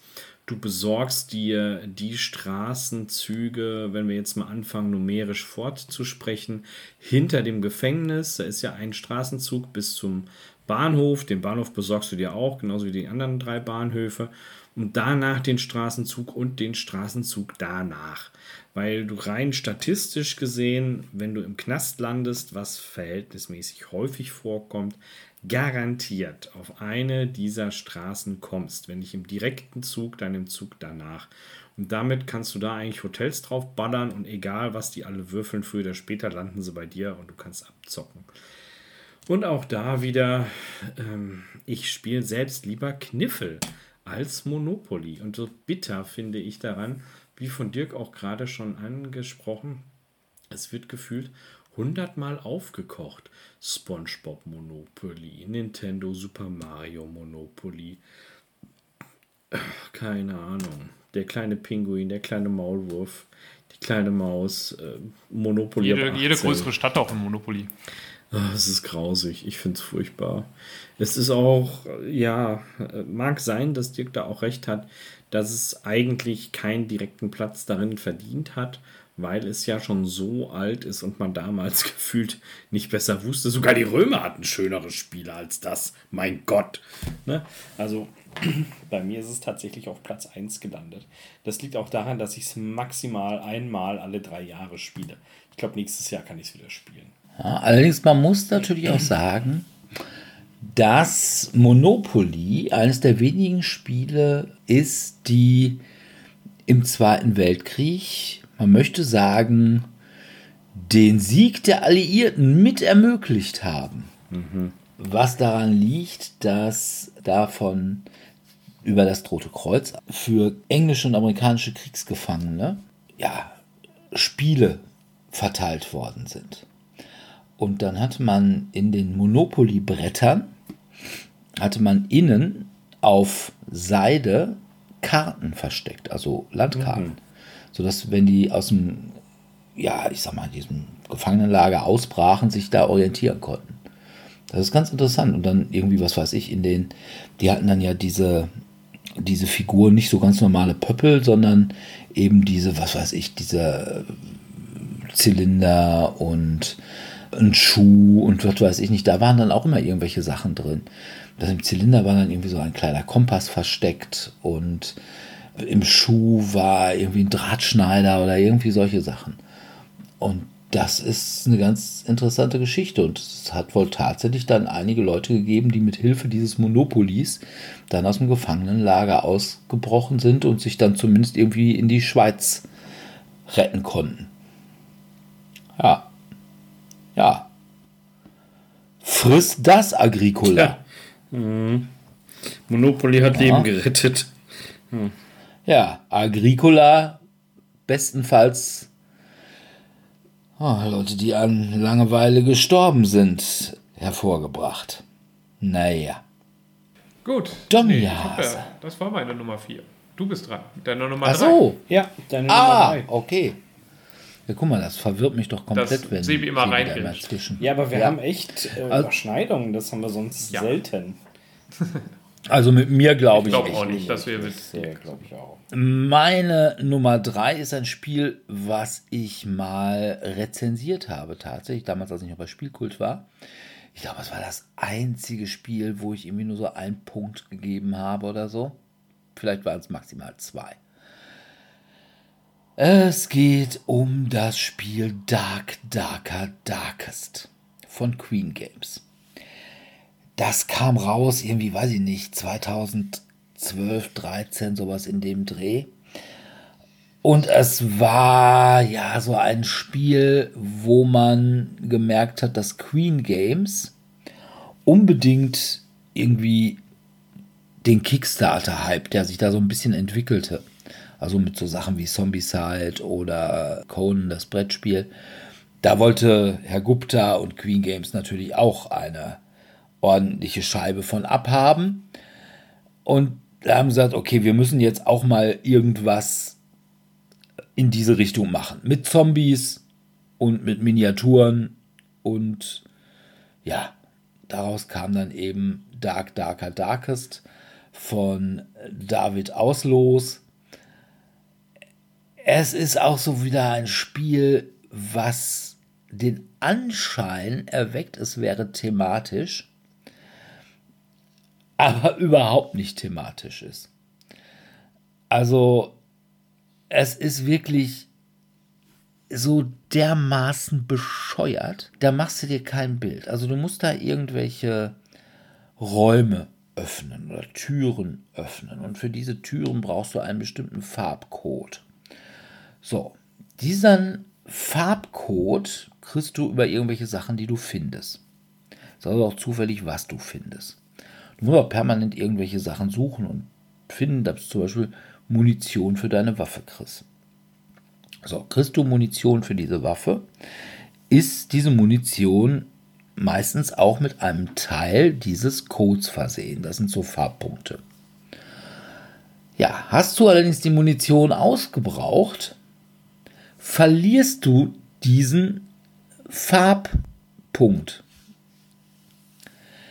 Es ist also nicht so, dass dein Spielcharakter, mal abgesehen davon, dass Türcodes, wo man einen kleinen Teil auf irgendwelche Munitionskisten oder Schachteln oder was weiß ich nicht schreibt, jetzt auch nicht das Mm, ich sag mal, von der Lebenserfahrung naheliegendste ist. Selbst wenn man ein verrückter Wissenschaftler ist. Aber okay, es ist ein verrückter Wissenschaftler. Von daher sagen wir mal, yo, das fressen wir noch. Aber dass du als Spielcharakter nicht auf die Idee kommst, diesen Teil des Codes, der auf deiner Munitionsschachtel steht, vielleicht auf die nächste Munitionsschachtel mit drauf zu schreiben. Oder einfach irgendwie, was weiß ich denn nicht, dir die Schachtel zusammenfalten und sie dir in die Buchse stecken. Nein, du verlierst sie einfach. Und du kommst auch nicht wieder dran. Äh, es ist so bekloppt. Es ist wirklich, es ist. Und die Miniaturen, muss man einfach sagen, die sind scheiße. Also es ist wirklich so. Billigstes Plastik. Ja, also, ja, gut, da habe ich ja nichts gegen, aber es ist halt so. So die ersten 3D-Drucke davon wurde oder so, ne? Als man die ersten Miniaturen angefangen hat, äh, in, am Computer zu erstellen, aber noch keine Ahnung hatte, wie das ging. Und da kam das dann halt eben raus, also super, ja, so super detaillos und was weiß ich denn nicht. Aber es sind halt viele. Und oh, ja, es ist wirklich so bekloppt. Ich, ich wirklich, ich kann es nicht beschreiben. Ich habe da echt gesagt, ich sag, Kinders, wollt ihr mich verarschen? Und dann habe ich gesagt, ja, Queen Games. Hm. Und Queen Games war ja damals irgendwie, ich hatte das, das war irgendwie so, ein paar Monate hatte Asmodee den Vertrieb für Queen Games. Und deswegen haben wir das als Rezi-Exemplar gekriegt, weil ansonsten Queen Games ja keine Rezi-Exemplare verteilt. Die sagen also, jeder Rezensent soll froh sein, wenn er ein Queen Game-Spiel spielen darf und rezensieren darf und da soll er gefälligst für bezahlen. Also ne, bei Gupta gibt es nichts umsonst ist halt auch irgendwie, was weiß ich, im Umgang mit irgendwelchen Händlern ein bisschen sehr eigen, sagen wir mal so. Und ja, hier war dann auch eben die Sache, oh, vielleicht brauche ich überhaupt gar keine Händler mehr, indem ich dann jetzt über Kickstarter gehe und mir dann die Händlermarge auch noch unter den Nagel reiße. Wobei man sagen muss, das hat offensichtlich nicht ganz so toll geklappt, weil Queen Games ja offensichtlich immer noch irgendwie über ganz normalen Handel geht, obwohl sie haben es, glaube ich, schon wieder versucht, irgendwie bei diesen Stefan Feld Spielen da, Marrakesch und, weiß ich nicht, Amsterdam, also diese Städtlichen. Ja, Dark Darker Darks, ich habe es nicht mehr, ich habe es verschenkt. Ein Wolltest es verkaufen?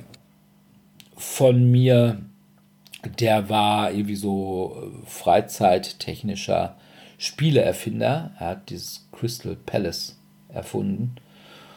Und da hat er gesagt, ja, gib mir mal im Notfall, was weiß ich, diese Planteils kann man irgendwie bekleben oder so für ein anderes Spiel und wer weiß, wie kann man irgendwie Zombies nochmal irgendwo für benutzen oder irgendwelche Holzklötzchen oder was weiß ich denn nicht. Also komm, nimm's von mir aus, schmeiß. Ich würde es eh wegschmeißen, also von daher, ja, also Dark Darker Dark ist wirklich richtig beschissenes Spiel. Böse Menschen würden sagen, ja, Queen Games. Na, haben nicht wirklich viel Gutes rausgebracht. Na gut.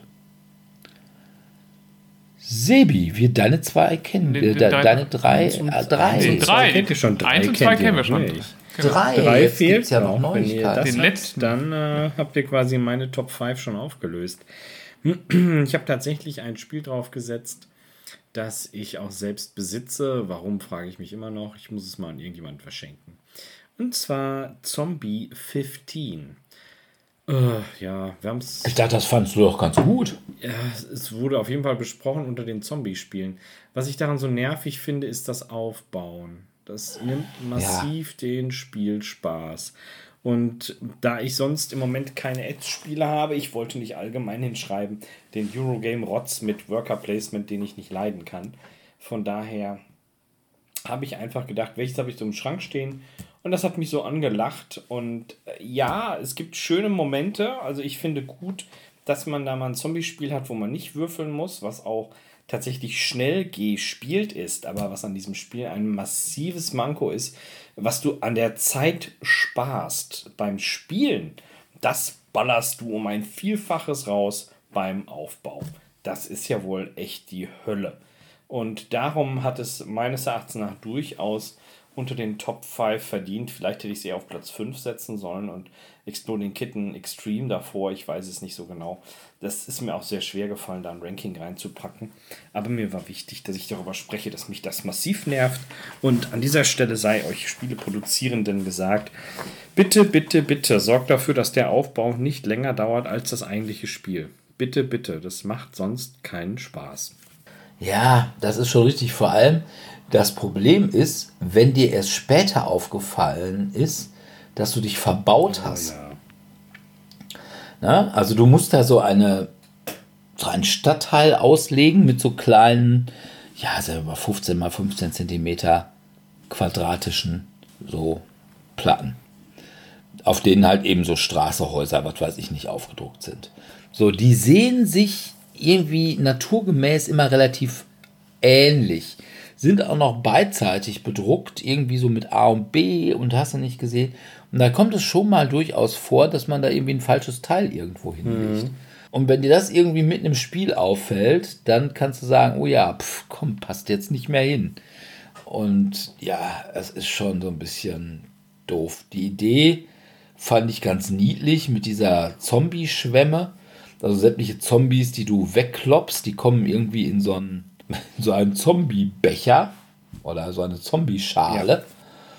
Und wenn dann irgendwie über den Soundfall dann irgendwann so ein Erscheint, kommt, dann geht's richtig ab. dann kommen die alle auf ein Feld. Ja, also das sind tatsächlich schöne Ideen dabei. Aber wie gesagt, das ist einmal irgendwas falsch abgelegt und dann kommst du nicht mehr dran. Oder du verläufst dich oder, oder, oder. Und dann habe ich gedacht, oh nee, komm, lass stecken.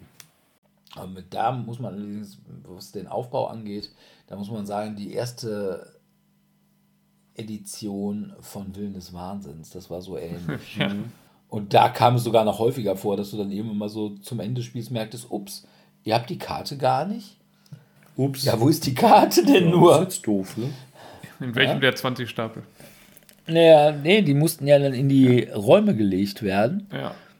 Und ne, dann muss man eben gucken, ja, wo kommt ihr denn an diese Karte, die ihr unbedingt braucht, dran? Ich habe auch letztens irgendein Spiel gespielt, ich weiß gar nicht mehr, was es war. Es ging auch so in Richtung Dungeon Crawler. Und dann hieß es irgendwann, la la la, öffne alle Türen. Und ich wurde jede Runde verwemst. Wo ich mir dachte, es kann doch nicht sein, hier verschiedene Konstruktionen ausprobiert, Konstellationen an Helden, an Eigenschaften und und und und immer auf die Mappe bekommen. Bis ich irgendwann mal fast alles gecleant hatte und die letzte Tür geht auf. Und dann sitzen da noch 20 Monster drin und ich dachte schon, oh nee. Und die Runde ist um, es leben immer noch zwei Helden. Also, haha, Sieg. Ich so, oh, fuck. Ich hätte einfach nur die Tür aufmachen müssen. Hm.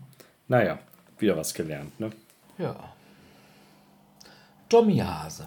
Gut. Meiner Nummer drei werde ich mich auf jeden Fall zum ersten Mal unbeliebt machen, Ja, jetzt bin ich gespannt. weil mindestens einer von euch das Spiel ganz gerne mag. Also jetzt wird sie, glaube ich, in die Top 10 packen, aber mag es ganz gerne. Ich weiß nicht, wie bei Sebi das ist. Okay. Ähm, Ich glaube, du mochtest, mochtest es auch zumindest okay. Ich finde es einfach nur extrem nervig. Es ist jetzt auch schon fast 20 oder es ist über 20 Jahre alt. Hat eben so eine Comic-Grafik, die einmal zum Durchgucken ganz nett ist und dann aber auch gut. Dann kann man es wegschmeißen. Und ja, es hat eben auch wieder einen sehr hohen kulturellen Einfluss gehabt. Das Diesmal für die Rollenspieler. Ach so. Oh. Nee, das Munchkin. Ah, Ach so, ja, okay. Ja. Du, also ich glaube, Dirk mochte es eigentlich, ganz- mag es ganz gerne. Der mag es einmal pro Jahr ungefähr spielen. Ich bin mir jetzt nicht ganz sicher, wie es bei Sebi ist. Aber ich finde es einfach nur nervig, weil es auch extrem glückslastig ist, welche Karten du ziehst, also welche Ja, ja. Fähigkeiten du hast, welche Gegner du dann aufziehst, also ob du, ob die dann auch ungefähr dein Level sind, damit du aufsteigen kannst oder ob du da einfach nur verwemst wirst und dann gucken musst, dass alle auf einmal dich unterstützen, dann hast du auch wieder aber nichts davon, weil du alles, was du da gewinnen könntest, wieder an den nächsten abgibst. Dann noch diese ganzen, hier, wie heißt es auf Deutsch, Take-Set, also quasi, wo man einfach den, die Mitspieler mit ärgern kann. beim Aufstieg, wodurch dann man nicht aufsteigt. Das Ziel ist ja, glaube ich, Level 10 zu erreichen. Ja, Ja. Für seinen Charakter, Ja, ja. ne? Und wodurch das Spiel dann noch natürlich sich auch weiter in die Länge zieht. Und dann hinzu kommt natürlich für mich dann, das ist aber dann wieder so eine persönliche Sache, ich bin jetzt nicht besonders gut in diesem ganzen schnell verhandeln, wenn man jetzt, oh, da, da hat jemand einen Gegner, den er nicht schafft, aber wenn er ein bisschen Hilfe bekommt, dann könnte er es schaffen. Und wenn ich ihm jetzt als erstes anbiete, zu, ihn zu unterstützen und dafür, keine Ahnung, die Belohnung zu bekommen und er dann nur den Aufstieg bekommt, dann bin ich dabei. Ja, ist es halt einfach absolut nicht mein Spiel und ich habe mich bisher jedes Mal nur gelangweilt. Also quasi nach 15 Minuten habe ich gedacht, okay, ihr spielt und ich mache einfach meine Pflichtzüge, gucke, dass diese Zeit irgendwann rumgeht und hoffe, dass es nicht allzu lange dauert. Okay. Also ich kann deinen Ansatz verstehen. Ich kenne auch viele gefrustete Munchkin-SpielerInnen. Du, Und es hatte das Problem wie Monopoly, es gibt es in 5 Billionen Varianten. ja, du musst tatsächlich Bock haben auf dieses Genre, sonst wird das nichts. Ja, also ich sag mal so, wenn du die kein Ja. Rollenspieler bist und nie in deinem Leben Ja. D und D gespielt hast, dann erstmal verstehst du dann die ganzen Ja. Witze nicht. Die zweite Sache ist, wenn du an sich wie Dominik so ein Ja, unsympathischer mit dem Typ keiner hast, handeln möchte. Ja? dem keiner helfen möchte, ne? da hast du keine Chance. Dagegen einfach so ein Sonnenschein wie ich, ne? wo ich dann nur einmal kurz gucken muss, so ein bisschen, weißt du, so wie, so wie Bambi, nachdem die Mutter erschossen worden ist. Ne, dann kommen natürlich irgendwie alle und sagen, ach nee, können wir dir helfen, Nö, ein bisschen. Ich sag jetzt, ich brauche nicht alles von Munchkin. Also ich habe ja, glaube ich, irgendwie so die ersten die drei oder vier Munchkin Originalpackungen. Und ich habe noch so eine Big Box für Munchkin Cthulhu. Das reicht mir dann jetzt aber auch. Also ich bin also für mein Leben mit Munchkin versorgt.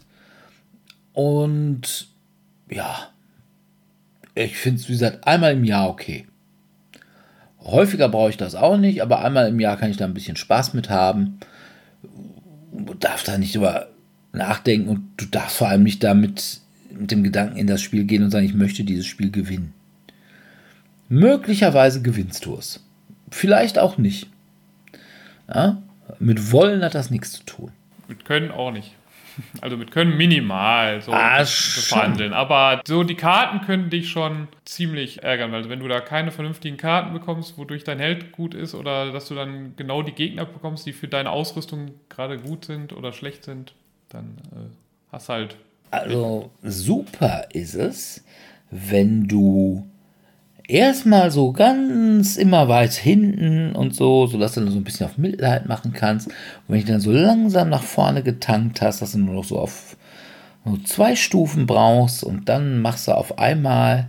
Es gibt ja irgendwie, glaube ich, sogar Monster, die geben dir zwei dann Stufen. kannst du dir sofort Und holen. ja, und dann hast du nämlich, da wird dir natürlich kein Arsch bei helfen, es sei denn, du hast auf einmal aus der The Guild Erweiterung, das ist so eine Mini-Erweiterung, ich weiß nicht, kennt Ja, ihr The Guild? also die Serie, ne? Ja, ja. die Webserie mit Felicia Day. Und da gibt es irgendwie eine Karte, dass dir sämtliche Mitspieler des anderen Geschlechts helfen müssen. Ja, und dann hast du auf Naja, ich meine, und sagst, wie viele weibliche Mitspieler hat man häufig in seiner Runde? ah, in dieser Runde Ja, hatte ich, glaub, echt viele. war- Mal ganz abgesehen davon, dass die mir natürlich sowieso geholfen hätten, ne? selbst wenn ich diese Karte Natürlich. nicht ausgespielt Du hast hätte. einfach den obersten M-Knopf geöffnet, alle- dann waren die alle. Dein wallendes Brusthaar hat sie wieder das- schwach gemacht. Ja, das ist natürlich so eine Sache, aber wie gesagt, die Karte hat geholfen. Ne? Die mussten, hatten dann eine Ausrede, weil natürlich sämtliche Nein, natürlich, bloß nein, auf gar keinen Fall.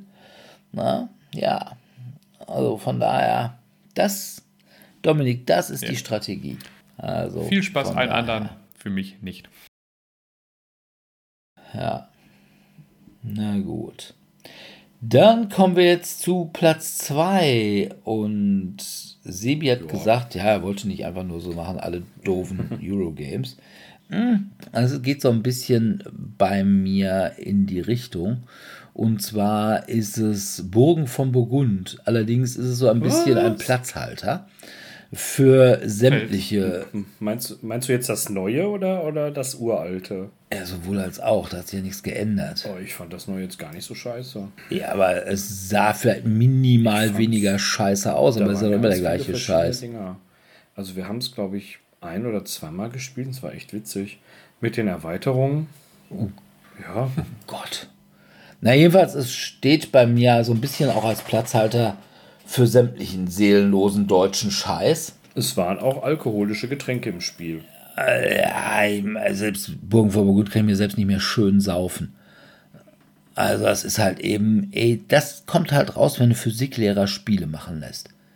Das muss man einfach mal so sein. Das oder irgendwie, was weiß ich, den ganzen anderen Mist Bruges oder was auch immer, halt seelenloses Klötzchen schieben. Ja, also das ist wirklich so die Sache. Ich vergleiche das ja immer so, ne? Ich sag mal, gewisse Dinge können Deutsche nicht. Dazu gehört angenehme Unterhaltung. Das sieht man auch, wenn Deutsche Fernsehserien machen. Da kommt dann sowas raus wie Ich heirate eine Familie oder diese Drombuschs. Ja, also jetzt nichts, was irgendwie ordentlich mal im Streamingdienst reüssieren würde. Außer vielleicht Darker. Und selbst Dark fand ich noch echt kacke gegenüber dem anderen Rest. Das war halt auch so wieder so typisch deutsch. Ja, es ist halt nur, wir haben ein paar Mechaniken, klatschen die aufeinander. Und das, was rauskommt, dem geben wir halt einen Namen. Und lassen Michael Menzel eine Grafik dafür machen. Ja, und das ist halt so ein typisches Burgen von Burgund. Es könnte auch ein Fest für Odin sein oder oh, Terra Nova oder was nicht immer. Ne, Kinders. Also, wenn ich Mechaniken will, dann hole ich mir einen Lego Technikbausatz. Von daher meine Nummer zwei, Burgen von Burgund als Platzhalter für den gesamten seelenlosen deutschen Scheiß von Weg. Rosenberg, Über Feld. Feld bis Knizia. Und hier, oh, Ja, aber ach, das, zu dem kommen wir äh, gleich. Also welches auf, bei dir auf Platz 1 ist, das ist, glaube ich, hinlänglich bekannt. Ist das so? ja. Ich äh, habe nicht aufgepasst. Ja, dann was bei mir vielleicht der ein oder andere auf Platz 1 erwartet, ist bei mir jetzt auf Platz 2 ein Spiel, was auch, ich glaube, Dirk sehr gerne mag oder ziemlich gerne zumindest. Ich aber überhaupt nichts mit anfangen kann. Das liegt aber auch dann hauptsächlich, ja, das ist an mir Ah, ich, oder zu, zu großen Teilen zumindest an mir. Ja, es spielt im Weltraum. Man muss sein eigenes Schiff zusammenbauen. Das Schiff geht häufig kaputt, bevor man, zumindest bei mir geht es häufig kaputt, bevor man überhaupt was gemacht hat, weil ich an einer Stelle das Schiff nicht richtig gebaut habe und dadurch dann gesagt wird, ja, dass dieser Teil, der kleinere Teil fällt ab, was bei mir ungefähr so knapp die Hälfte dann immer ist. Und danach wird sowieso einfach nur gezogen. Ich glaube, weiß gar nicht, sind das Karten gezogen, ne? Und man muss sowieso gucken, was passiert. Also viel, viel Ja. machen kann man dann sowieso nicht mehr, außer dass man sich überlegt, ähm, möchte ich jetzt das abschießen oder möchte ich das nicht abschießen oder aufnehmen, weil ich hoffe, es kommt noch was anderes zum Aufnehmen. Aber Ja. die Entscheidungsvielfalt im zweiten Teil ist sehr gering und im ersten Teil bin ich einfach nicht gut. Also das, was eigentlich das Spiel ausmacht, ist der erste Teil, nämlich dieses Schiff zusammenbauen. Und ich rede natürlich von Galaxy Trucker. Und ich bin A langsam, was mich dann schon in einen Nachteil bringt, was den zweiten Teil angeht. Also weil man dann ja, glaube ich, an letzter Stelle startet und deswegen sowieso schon mal im Hintertreffen ist, wenn es jetzt um Beute geht. Und dann ist mein Schiff dann eben auch häufig kaputt, wie schon erwähnt, weil ich irgendeinen Teil nicht ganz richtig gelegt habe. Und dann wird gesagt, ja, dieser Teil muss dann aber komplett wegfallen. Und dadurch ist halt Teil meines Lagerraums, teilweise meines Schutzschildes, teilweise meiner Geschwindigkeit kaputt hinweg. Und dadurch lohnt sich das alles dann sowieso nicht mehr. Und das finde ich dann halt einfach nur immer sehr nervig. Von daher denke ich mir mal, ah, nee, ihr könnt gerne damit Spaß haben. Ich spiele irgendwas anderes. Also für mich auf Platz 2 Galaxy Trucker. Ah, du bist halt nicht geschickt mit den Bin ich Fingern. auch nicht. Und vor allem nicht schnell. Ja, es sind diversen Situationen ein Ja. Problem. Ja, Ja, ja. Nein, ich finde das schon ganz okay. Es ist jetzt auch kein Spiel, wo ich sagen würde, ich muss es jetzt irgendwie jede Woche spielen. Aber ich mag schon irgendwie Ja, Galaxy die App soll gar- ganz gut sein. ja, die App ist super und die spiele ich auch ganz gerne. Und ich würde es aber jetzt auch nicht unbedingt als Realspiel mit den ganzen Erweiterungen spielen wollen. Weil das finde ich so ein Spiel, wo ich sage, ja, nee, wenn du es in der Grundversion spielst, hast du da eine Menge Spaß mit. Es gibt ja so Spiele, die werden nicht besser dadurch, wenn man sie nur komplizierter macht. Und das hast du eben bei den Erweiterungen, wo du dann irgendwie noch so irgendwie komische. Erstmal hast du dann noch Aliens und Rechtsanwälte und was weiß ich nicht, die du mitnehmen kannst. Und du hast irgendwelche komischen. Da kannst du dann irgendwelche Antriebe, die du dann irgendwie mitten im Schiff hast und solche Sachen. Also wirklich auch sehr, sehr, sehr komische Plättchen. Und da ah, würde ich sagen, wie gesagt, das macht die ganze Sache nicht besser, sondern halt nur komplizierter. Und dann irgendwie noch am Schrottplatz und solche Geschichten, das ist, finde ich alles irgendwie nicht so gut. Gut, ja, auf, als App kannst du das gut spielen. Aber so, wenn ich es als Brettspiel spielen würde, würde ich immer nur die Grundversion machen. Da finde ich es dann allerdings wirklich recht gut. Aber ich kann es verstehen, dass wenn man Dominik ein ungeschicktes Stück Fleisch ist, man da keine Freude dran hat. Zumal, weil ich ihm dann ja auch immer auf die kleinen Finger haue. Ja, und dann immer meine Fehler Wenn er dann so- herauspicks, wo ich denn das eine Stück falsch gelegt habe. Na, guck mal, dann nehme ich es nämlich und sage, guck mal, das hättest du gut gebrauchen können und baust dann Ja. schön bei mir ein. Ja, ja. Da hat er auch noch Ja, Herzchen immer. der Dominik. Ja, na gut. Ja, dann kommen wir mal zur Nummer 1. Meine Nummer 1 ist, wie es der Dominik sich schon gedacht hatte, unter anderem Barca. Mombasa. Allerdings auch Santa Maria, East India Companies oder Puerto Rico. Also alle Spiele, bei denen die Verlage sich genötigt sehen, einen Disclaimer vorzuschalten oder gar Beratung in Anspruch zu nehmen, damit es keinen Shitstorm wegen Rassismus gibt, aber trotzdem halt mal das Thema beibehalten, obwohl man natürlich wirklich auf die Spiele jedes Thema draufklatschen könnte, weil halt einige Eurogamer ganz gern mal den Herrenmenschen geben wollen und an der White Man's Burden rumschleppen. Ja, also, nein, wer meint, für ein Spiel einen Disclaimer reinsetzen zu müssen, der sollte das Spiel lassen oder das Thema ändern. Weil sonst ist man halt jemand, der sagt, ja, wir wollen aber auch, dass Rassisten unsere Spiele kaufen. Ja? Und wer solche Spiele spielt und sagt, oh, sowas muss man aber doch spielen dürfen, der ist schlicht ein Arschloch. Punkt aus Ende. Ja?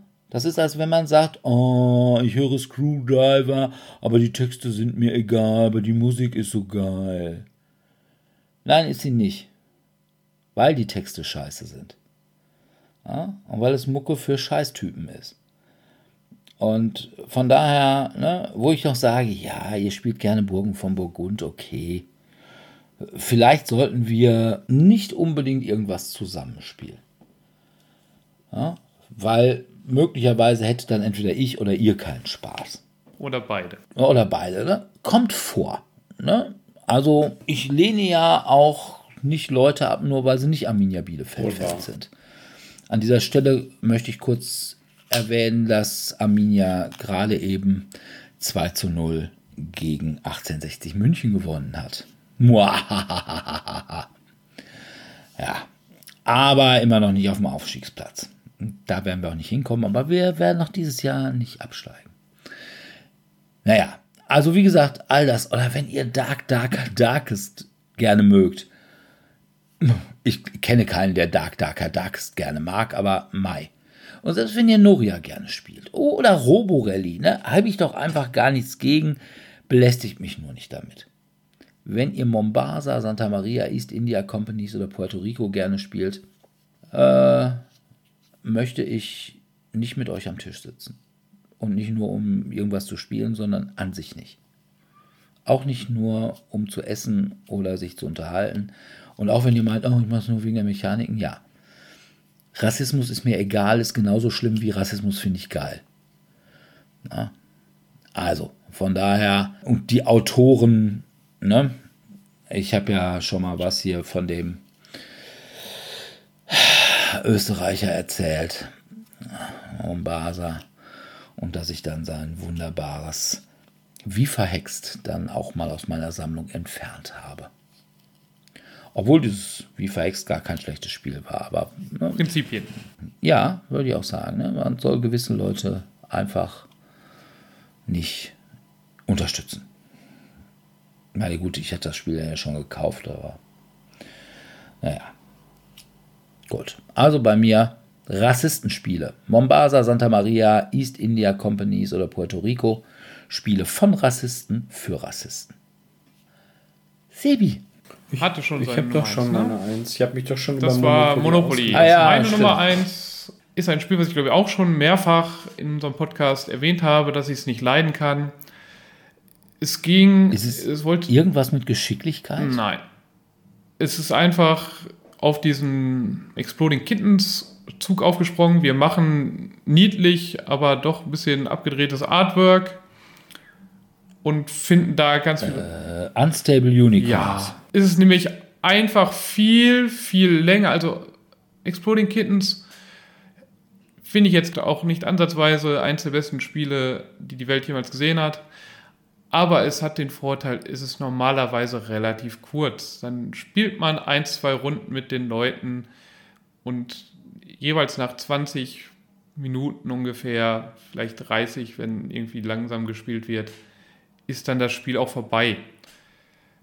Unstable Unicorns hatte ich damals, ich habe es glaube ich auch wirklich nur eins oder zweimal gespielt, also ziemlich genau, als es dann rauskam. Aber das Spiel hat sich dann über eineinhalb Stunden gezogen. Und da kann diese, da kann diese ganz, also selbst wenn ich, ich stehe nicht auf Einhörner. Also ist schon mal, ich bin jetzt keiner, der jetzt sagt, oh, My Little Pony oder ganzen Einhörner-Sachen finde ich total toll. Aber ich kann damit leben. Ne? Also, ja, okay, ist irgendwie niedlich abgedreht. Kann man sich mal anschauen, die Bilder und manchmal auch die Texte dazu oder die Überschriften ist okay.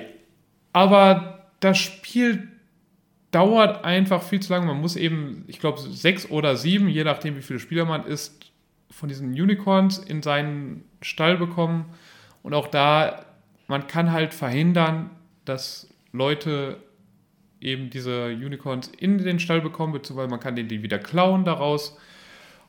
Und dadurch zieht sich dieses Spiel extrem lang. Es kann sein, dass wir damals, als ich zum ersten Mal gespielt habe, es falsch gespielt haben, weil ich hatte irgendwann mal gelesen, dass es eben aufhört, wenn der Stapel zu Ende geht. Ich meine, der Stapel ist noch mit 100 irgendwas Karten auch ziemlich dick, von daher ist das nicht so schnell der Fall. Aber es hätte ja dann vielleicht irgendwann passieren müssen.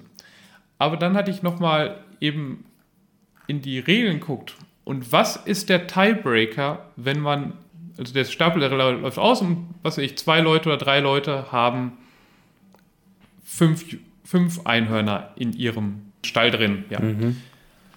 Was ist der Tiebreaker? Wer als letzter ein Unicorn gesehen oh, hat. bin ich gespannt. Äh, wer die meisten Einhörnaufkleber nee, auf seinem Auto hat. Wer mehr Buchstaben auf seinen namensgebenden Karten für die Einhörner hat. Wow. Es ist einfach nur so, wer denkt sich so einen Scheiß aus? Ja, ja und wenn es zwei Leute geben würde, die gleich viele, dann haben nicht alle gewonnen, sondern haben alle verloren. ja, es ist einfach, also, nee, mit dem Spiel kann ich überhaupt nichts anfangen. Ich habe es halt einmal gespielt, dachte, ja, okay, Exploding Kittens war jetzt nicht mein Lieblingsspiel, aber okay, konnte ich mal mitspielen. Aber dass das sich einfach so um die drei, vier, fünffache Länge zieht, ist dann einfach zu viel für mich. Und da kommen wir auch echt nicht drüber hinweg. Ich glaube auch Andrea hat das Spiel damals gebackt, nicht so sehr, weil die Spielmechaniken so gut ineinander griffen, also fein mechanisch abgestimmt waren, sondern weil halt Einhörner drin waren. Ich glaube, ich, wir haben die gleiche Runde gespielt und ja, ich, ich fand es jetzt, glaube ich, nicht so, dass ich sagen würde, boah, das kommt in irgendeiner Weise an Burgen von Burgund oder Mombasa dran. Aber ist jetzt auch nicht so, dass ich sagen würde, boah, lass mal Gott, Unstable lass mal Unicorns rausholen. spielen. Es liegt ja da. Ich glaube, auch von dem Spiel redet auch echt keiner Ja, das. Also das ist, das heißt die Firma nicht irgendwas, Unstable irgendwas? Das kann sein, ja. Du. Ich weiß gar nicht, was die dann so, haben die noch irgendwas Tolles gemacht? Ich habe keine Ahnung. Ich weiß es wirklich nicht. Es ist aber auch irgendwie, das war mir aber auch wirklich echt egal. Ich habe da halt mitgespielt. Ja, hab mir irgendwie so ein paar Einhörner angeguckt. Und da waren dann ja auch einige oder Not Safe for Work Einhörner bei. Irgendwie so eine Einhornnutte oder irgendwie sowas. Wo ich dann gesagt habe, oh, wow, wow, wow, wow, wow. Hihi, hat Titten gesagt. Ja. Aber es ist mir, also da würde ich echt mal sagen, ist dir zu sehr das egal. ist mir echt egal. Also es könnte kaum egaler sein. Na, na gut.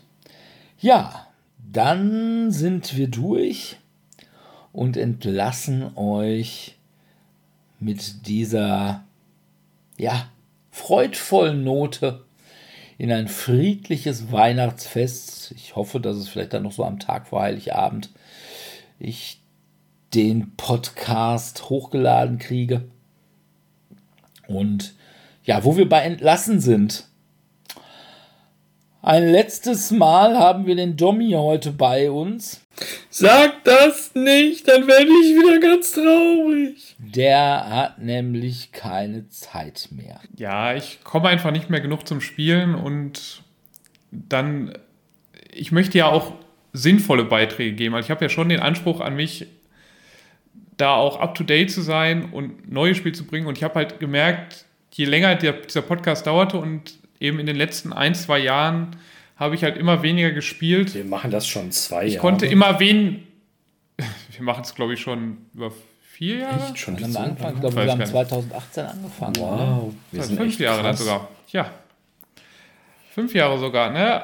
Also, und ich, immer über die gleichen Spiele zu reden, halte ich dann im Ende nicht so sinnvoll. Also, jedes Spiel, was ich heute auf meiner Liste habe, über das habe ich mich, glaube ich, auch irgendwann, irgendwann während unseres Podcasts bestimmt schon mal ausgelassen, wenn nicht sogar mehrfach. Und ja, da fehlt es mir dann einfach, dass ich dann jetzt gute, qualitativ hochwertige neue Impressionen reinbringen kann. Ja. Und deswegen habe ich dann gedacht, das bringt mich dann dazu, dann doch mal zurückzutreten, vor allem da eben auch durch meine private Situation ich am Wochenende weniger Zeit habe und diese Zeit dann doch ein bisschen anders ähm, verbringen möchte. Es ist jetzt ja nicht so viel, da ich ja zum Glück nicht das Schneiden übernehmen muss. Ja. Also deswegen habe ich immer lange gedacht, okay, einmal sonntagsabends für zwei, drei Stunden sich irgendwo hinsetzen, das ist okay. Aber wie gesagt, dadurch, dass ich jetzt meine Freundin, die nicht direkt bei mir wohnt, dann immer dann doch so früher losfahren muss, ja, Schatz, ich würde gerne jetzt auch noch eine Stunde oder zwei hier bleiben, aber ich muss podcasten, muss leider los. War dann auch noch so ein Faktor, der dann Hättest dazu sie- beigetragen hat. Dann dass hättet ich ihr vorher doch mal irgendwie so schön Pörchenspiele spielen können, ne? so du Duett oder Duo oder Aber vielleicht Duell. dürfen wir Dominik immer noch ab und an als Gastredner zuhören lassen, reden. Genau, wenn wir so über Geschicklichkeitsspiele reden, damit wir einfach mal so einen haben, wo man sagt, guck mal, ne, wenn der ein Geschicklichkeitsspiel gut findet, dann findet das echt jeder gut. Und seine Schwester. Also, ne, also wenn das ungeschickte Fleisch es spielen kann, könnt ihr es auch. Ja, ja, gut. Ja, Ja, aber ähm, Sebi und ich machen weiter. Und wir können euch auch schon sagen, dass wir den nächsten Podcast am 14. Januar aufnehmen und die Woche drauf wird er wahrscheinlich veröffentlicht. Und wir haben einen Gast. Und wir reden über wieder mal ein Metathema und zwar über AI und Spiele. Nun werdet ihr sagen, AI? Willst du etwa sagen, dass das Övre von Feld, Rosenberg oder Knizia von echten Menschen gemacht worden ist? Hm, ja, ich glaube schon. Ne? Wobei ich auch sagen würde, ob man, wenn man sich mal ein bisschen damit beschäftigen würde, von Chat GPT ein schlechteres Spiel gemacht bekäme, halte ich für sehr zweifelhaft. Aber es wird eben auch über, sag ich mal, AI Art gehen ne? und die Probleme, die das für die Menzels dieser Welt mit sich bringt. Denn es gibt ja, wenn man mit Journey hat, kostet irgendwie 8 Euro im Monat. Ja, wozu brauche ich noch einen Grafiker? Ne? Jedenfalls werden wir darüber reden und ja, dann schauen wir mal, wie es weitergeht. Wir bedanken uns aber natürlich erstmal beim Domi Hasen dafür, dass er 138 Folgen mit uns gemacht hat. War vielleicht nicht ganz, aber 136 glaube Ja, ich so schon. fast. Ja, so ein, zwei haben Ja, ich wollte gerade gefehlt. sagen, also ich habe auch vielleicht vier, fünf gefehlt, von daher.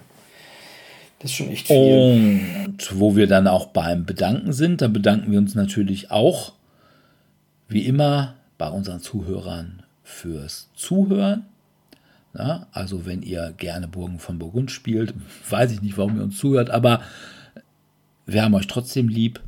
Also selbst wenn ihr Roborelli, Noria oder Dark Darker Darkest äh, mögt, ja, wenn ihr Mombasa, Mombasa zieht, zieht man. Gut, man kann sich seine Hörer nicht aussuchen, aber guck mal, wenn ihr doch so von uns beleidigt oder von mir beleidigt werdet. Aber gut, gibt ja Leute, die hören das gerne. Man weiß es nicht.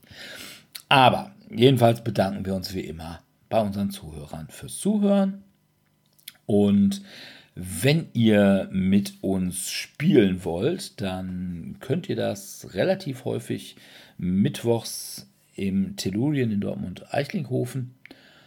Und ja, dann freuen wir uns natürlich, wenn ihr gerade in weihnachtlicher Stimmung seid und deswegen uns bei Facebook liked, beim Podcatcher eurer Wahl, mit Sternen oder mit was auch immer man da den Podcast seines Herzens bewirft, mit diesen Sachen dann eben beglückt. Immerhin ist Weihnachten, na? da kann man schon mal Geschenke bringen, zumal wenn sie nichts kosten. Oder wenn ihr kommentiert oder wenn ihr uns Mails schreibt oder was auch immer tut. Ja, dann würde ich sagen, wünschen wir euch frohe Feiertage und einen guten Rutsch und hoffen wir, dass 2024 besser wird als 2023. Wobei, ah, im Gegensatz zu, sagen wir mal, 2021 war 23 doch schon irgendwie ganz okayisch. Und ja, dann würde ich sagen, bis im neuen Jahr und bis dahin verbleiben wir mit einem freundlichen Tschüss. Ciao, ciao. Tschüss.